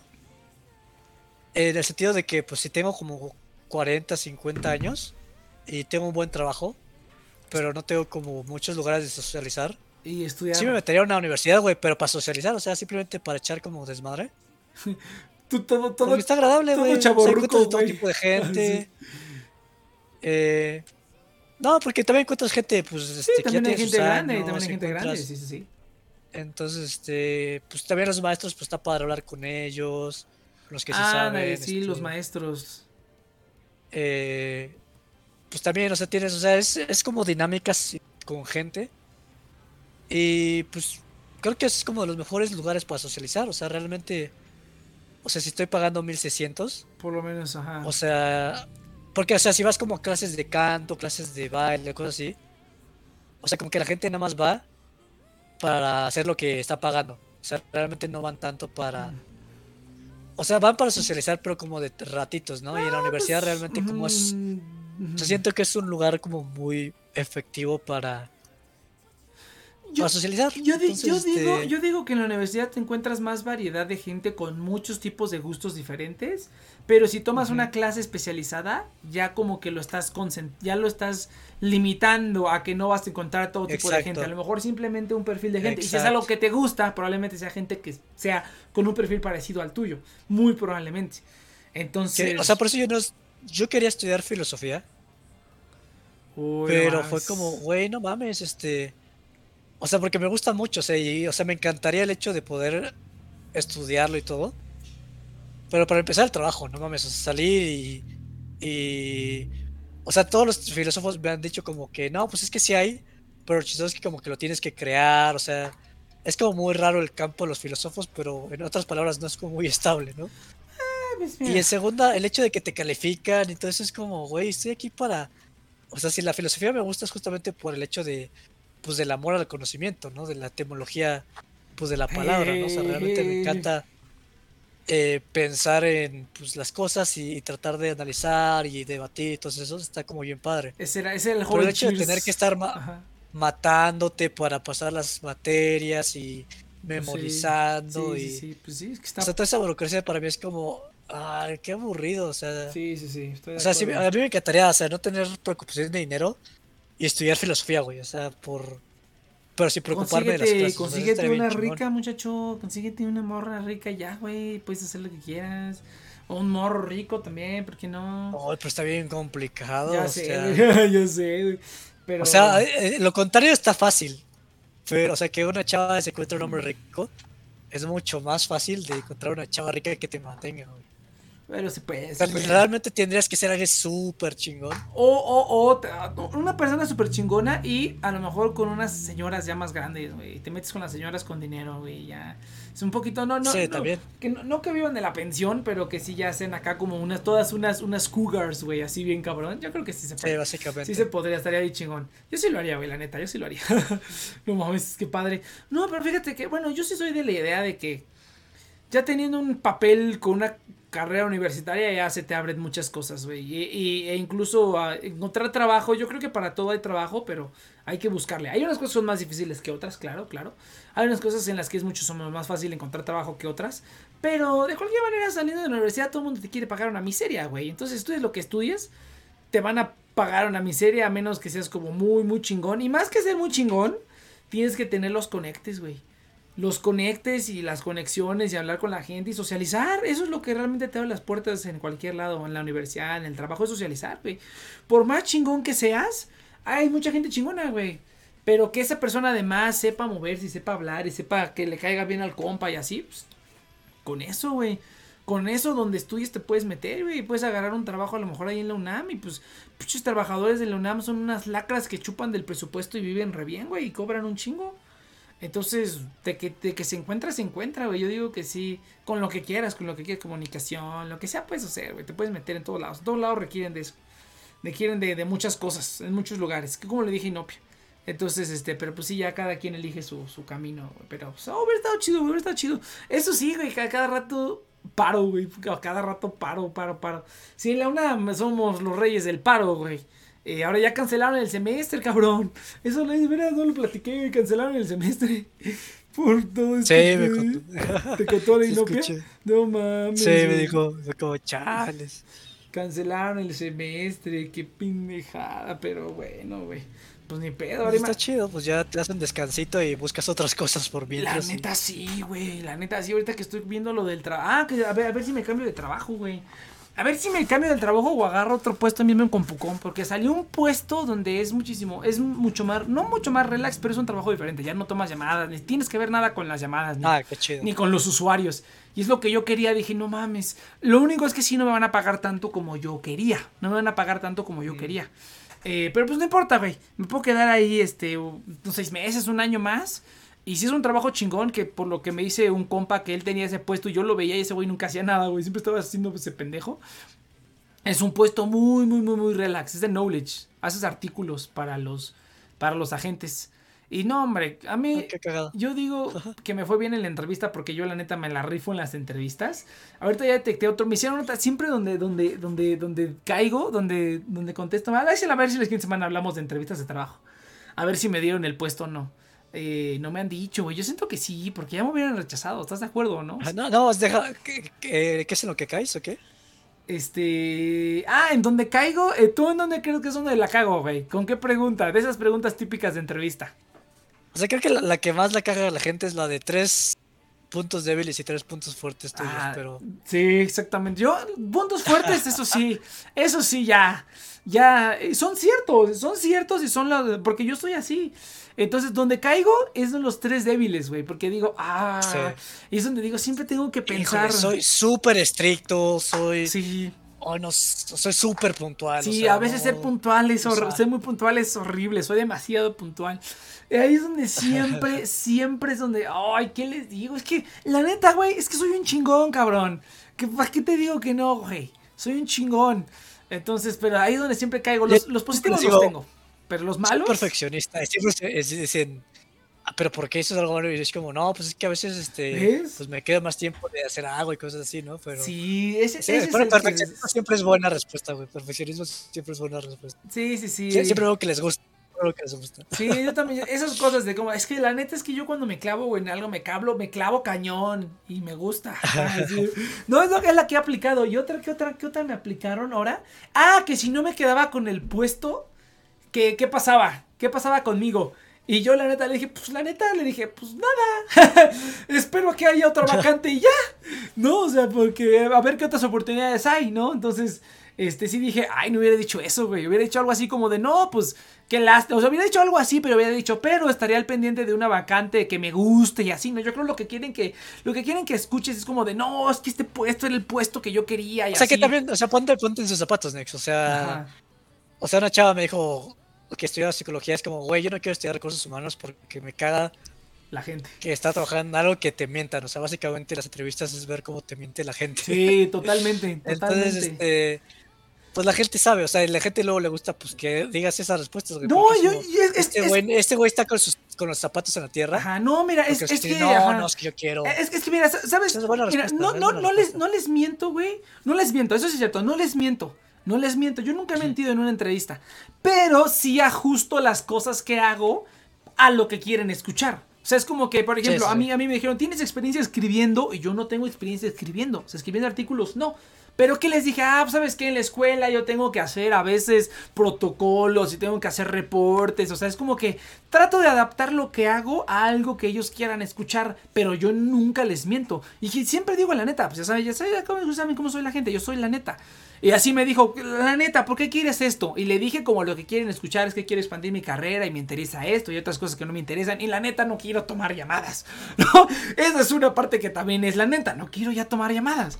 Entonces les digo como parte de lo que quieren escuchar, como lo que yo, lo que yo soy adaptado a lo que quieren escuchar y aparte les digo netas. Entonces como que siempre dejo una buena impresión de esta persona sabe lo que está haciendo. Ahora yo te digo, o sea, en esa yo dije, pues la neta, pues no pasa nada, simplemente busco otras oportunidades. Pero sí me faltó, yo siento que me faltó agregar algo así como de, como si sonó algo así como de, eh, pues nada más estoy viendo a ver qué pica. Sí sonó un poco a eso. Pero yo lo que, eh, como la narrativa que llevo en las entrevistas, siempre llevo una narrativa en la entrevista, ¿no? Yo creo que esa es la clave. Luego hablaremos de entrevistas de trabajo, si quieren, la siguiente semana. Yo siempre llevo como una narrativa en las entrevistas, ¿no? Entonces la narrativa de esta entrevista era como de yo me quiero especializar y estoy viendo en qué me puedo especializar. Y como que con esa respuesta tiré la narrativa y pareció más así como de estoy viendo a ver qué pica y qué sale, ¿no? Pero debía haber hecho algo así como de, no, pues la neta no pasa nada, voy a seguir viendo qué más vacantes hay, pero ahora que ya me diste más información de lo que se tiene que hacer en este trabajo y más de qué se trata, estoy más convencido de que esta es una de las de las, de las ramas en las que me quiero especializar, ¿no? A lo mejor no contigo, a lo mejor no aquí, pero ya sé que puedo buscar esto en otros lados, ¿me explico? Entonces yo siento que me faltó decirle eso para decirle así como de, pues no pasa nada, porque hay más oportunidades, pero sí me interesa este ramo. O sea, si sale otra vacante, no nomás me voy a aplicar a otra vacante porque sí, sí, que voy a ver algo que me guste y que me interese, ¿no? Me faltó como agregarle un poquito de eso. Yo siento, pero esa pregunta no me la habían hecho, esa pregunta es nueva, no me habían hecho así, güey, ¿qué pasa si no te quedas? No me, no me habían hecho esa pregunta antes, es nueva. Entonces yo dije, ah, ok, ya estoy aprendiendo. Ojalá si me lo den. Yo siento que sí, güey. Porque me entrevistaron el lunes, creo. Y luego se me fue la luz en la entrevista, cabrón. Estaba en la mitad de la entrevista. Se me fue la luz. Y me dijeron, güey, güey, ya no te escuchamos. Y yo dije, ya sé, pendejo, se fue la luz. Entonces, este, sí estuvo, sí estuvo cardíaco, güey. Sí estuvo cardíaco, así de como de, de película, cabrón. Pero bueno, entonces yo digo que sí me quedé, güey. Porque ya me hubieran dicho, ¿estás de acuerdo, no? O sea, es como que no es un proceso tan tan, tan, tan largo. Y yo, yo dudo que alguien más ahí en CompuCom, güey, digo, bueno, ya dije la empresa, pero ya digo que alguien más ahí tenga como algún tipo de experiencia, ¿no? Porque de hecho en, el job posting te piden que tengas como como eh, licenciatura en escritura o alguna experiencia en escritura, güey. Y yo dudo mucho que mm. alguien ahí tenga algún tipo de experiencia laboral de eso, a menos que sea alguien que ya tiene un puesto parecido ahí mismo dentro de la empresa, porque sí lo hay. Entonces, a menos que sea alguien así, a lo mejor ese sí me gana el puesto. Pero si somos puros vatos que estamos pasando de agentes a eso, yo creo que sí me quedo, güey. Yo creo que sí tengo unas altas posibilidades de quedar. te digo, fue el lunes pasado en la entrevista. Yo me imagino que ya me hubieran bateado, ¿no? Si es como que este cuate definitivamente no, yo pienso que ya me hubieran bateado, ¿estás de acuerdo? Después de una semana. Porque, pues, pues vamos a ver. Vamos a ver, ya les diremos la siguiente semana en The Next Project. Recuerden, gente, que estamos aquí todos los sábados de 7 a 9 de la noche hablando de cositas de las noticias de la semana y de cosas de la vida. En The Next Project, en nuestro canal de Twitch, pueden encontrar todos los demás podcasts en nuestras plataformas en Spotify, Apple Podcasts, Google Podcasts, en Amazon Music y en Audible. Hoy no hubo afiliado, se me olvidó, porque tuve este problema. Entonces, bueno, hoy no hubo afiliado. Pero eh, entonces pueden escuchar el podcast directamente de Nexon Project o pueden buscarnos también en las plataformas de, en, los perfiles de TNP Online. Ahí además de escuchar The Nexus Project, puedes escuchar todos los demás programas de la network. Eh, y si no, pues solo busquen The Nexus Project y ya aparece así solito el programa. ¿Y qué otra cosa? Pues ya nada más, nada más. Cheers, ¿qué algo que quieras agregar? La siguiente semana entrevistas. Mi tercera debilidad es que no sé cuáles son mis debilidades. Ah, dale, sí, es como. Ah, eso, puede ser una, esa puede ser una debilidad. Eso podría decir, no, la neta es que yo estoy en pinche chingón y a veces me cuesta trabajo eh, la humildad. No, ¿verdad? Eso también suena culero. Está difícil. Esa de las debilidades están culeras. Porque yo, la neta, o sea, no es si soy mamón. O sea, aparte de todo, soy mamón, güey. Pero aparte de que soy mamón, hago mi trabajo bien, güey. Hago mi trabajo bien. Y ojalá hayan hablado con mi jefa anterior. Para. Porque mi, mi eh, recién, recién cambió mi jefa. Mi jefa se fue y metieron a otro vato que no tiene ni idea de nada. Entonces, espero que hablen con mi jefa, güey. Por suerte, uno de los supervisores, de hecho, me conoce. Entonces yo creo que ese güey va a decir, no, ese vato la neta está bien cabrón. Sí está bien cabrón ese vato. Ese vato yo creo que sí va a abogar por mí porque hago bien mi chamba. Y si hablaron con mi jefa anterior, mucho más me van a, me va, me va, este, ¿cómo se llama? Me van a, este, a decir que sí. Entonces, eh, porque hago bien mi chamba, güey. No hago la gran cosa. No es como que, uy, qué buen trabajador. No, hago lo que tiene que ser y lo hago bien y ya, güey. Es bien sencillo. El problema es que la pinche gente está todo idiota. Pero bueno, eso conviene porque en momentos como este te ves mejor. Porque nada más porque todos los demás son unos simios. Pero bueno. Entonces, vámonos a la chingada, gente. Nos vemos la siguiente semana. Ah, ya son los últimos programas de la temporada, gente. Se acaba esta tercera temporada en este nuevo formato. Ya nada más nos quedan unas cuantas semanitas. Yo creo que terminamos junio y ya ahí nos quedamos con esta temporada de TNP. No, va que va. Nos vemos a la siguiente semana. La siguiente semana. Nos vemos a la siguiente temporada, ahí por ahí de agosto, yo creo regresamos, pero pues todavía nos quedan algunos dos, tres programas, creo. Vamos a disfrutar, a ver, a ver qué sucede, a ver qué sucede. Entonces, gente, nos vemos la siguiente semana, venga. Venga, uh. Bye bye.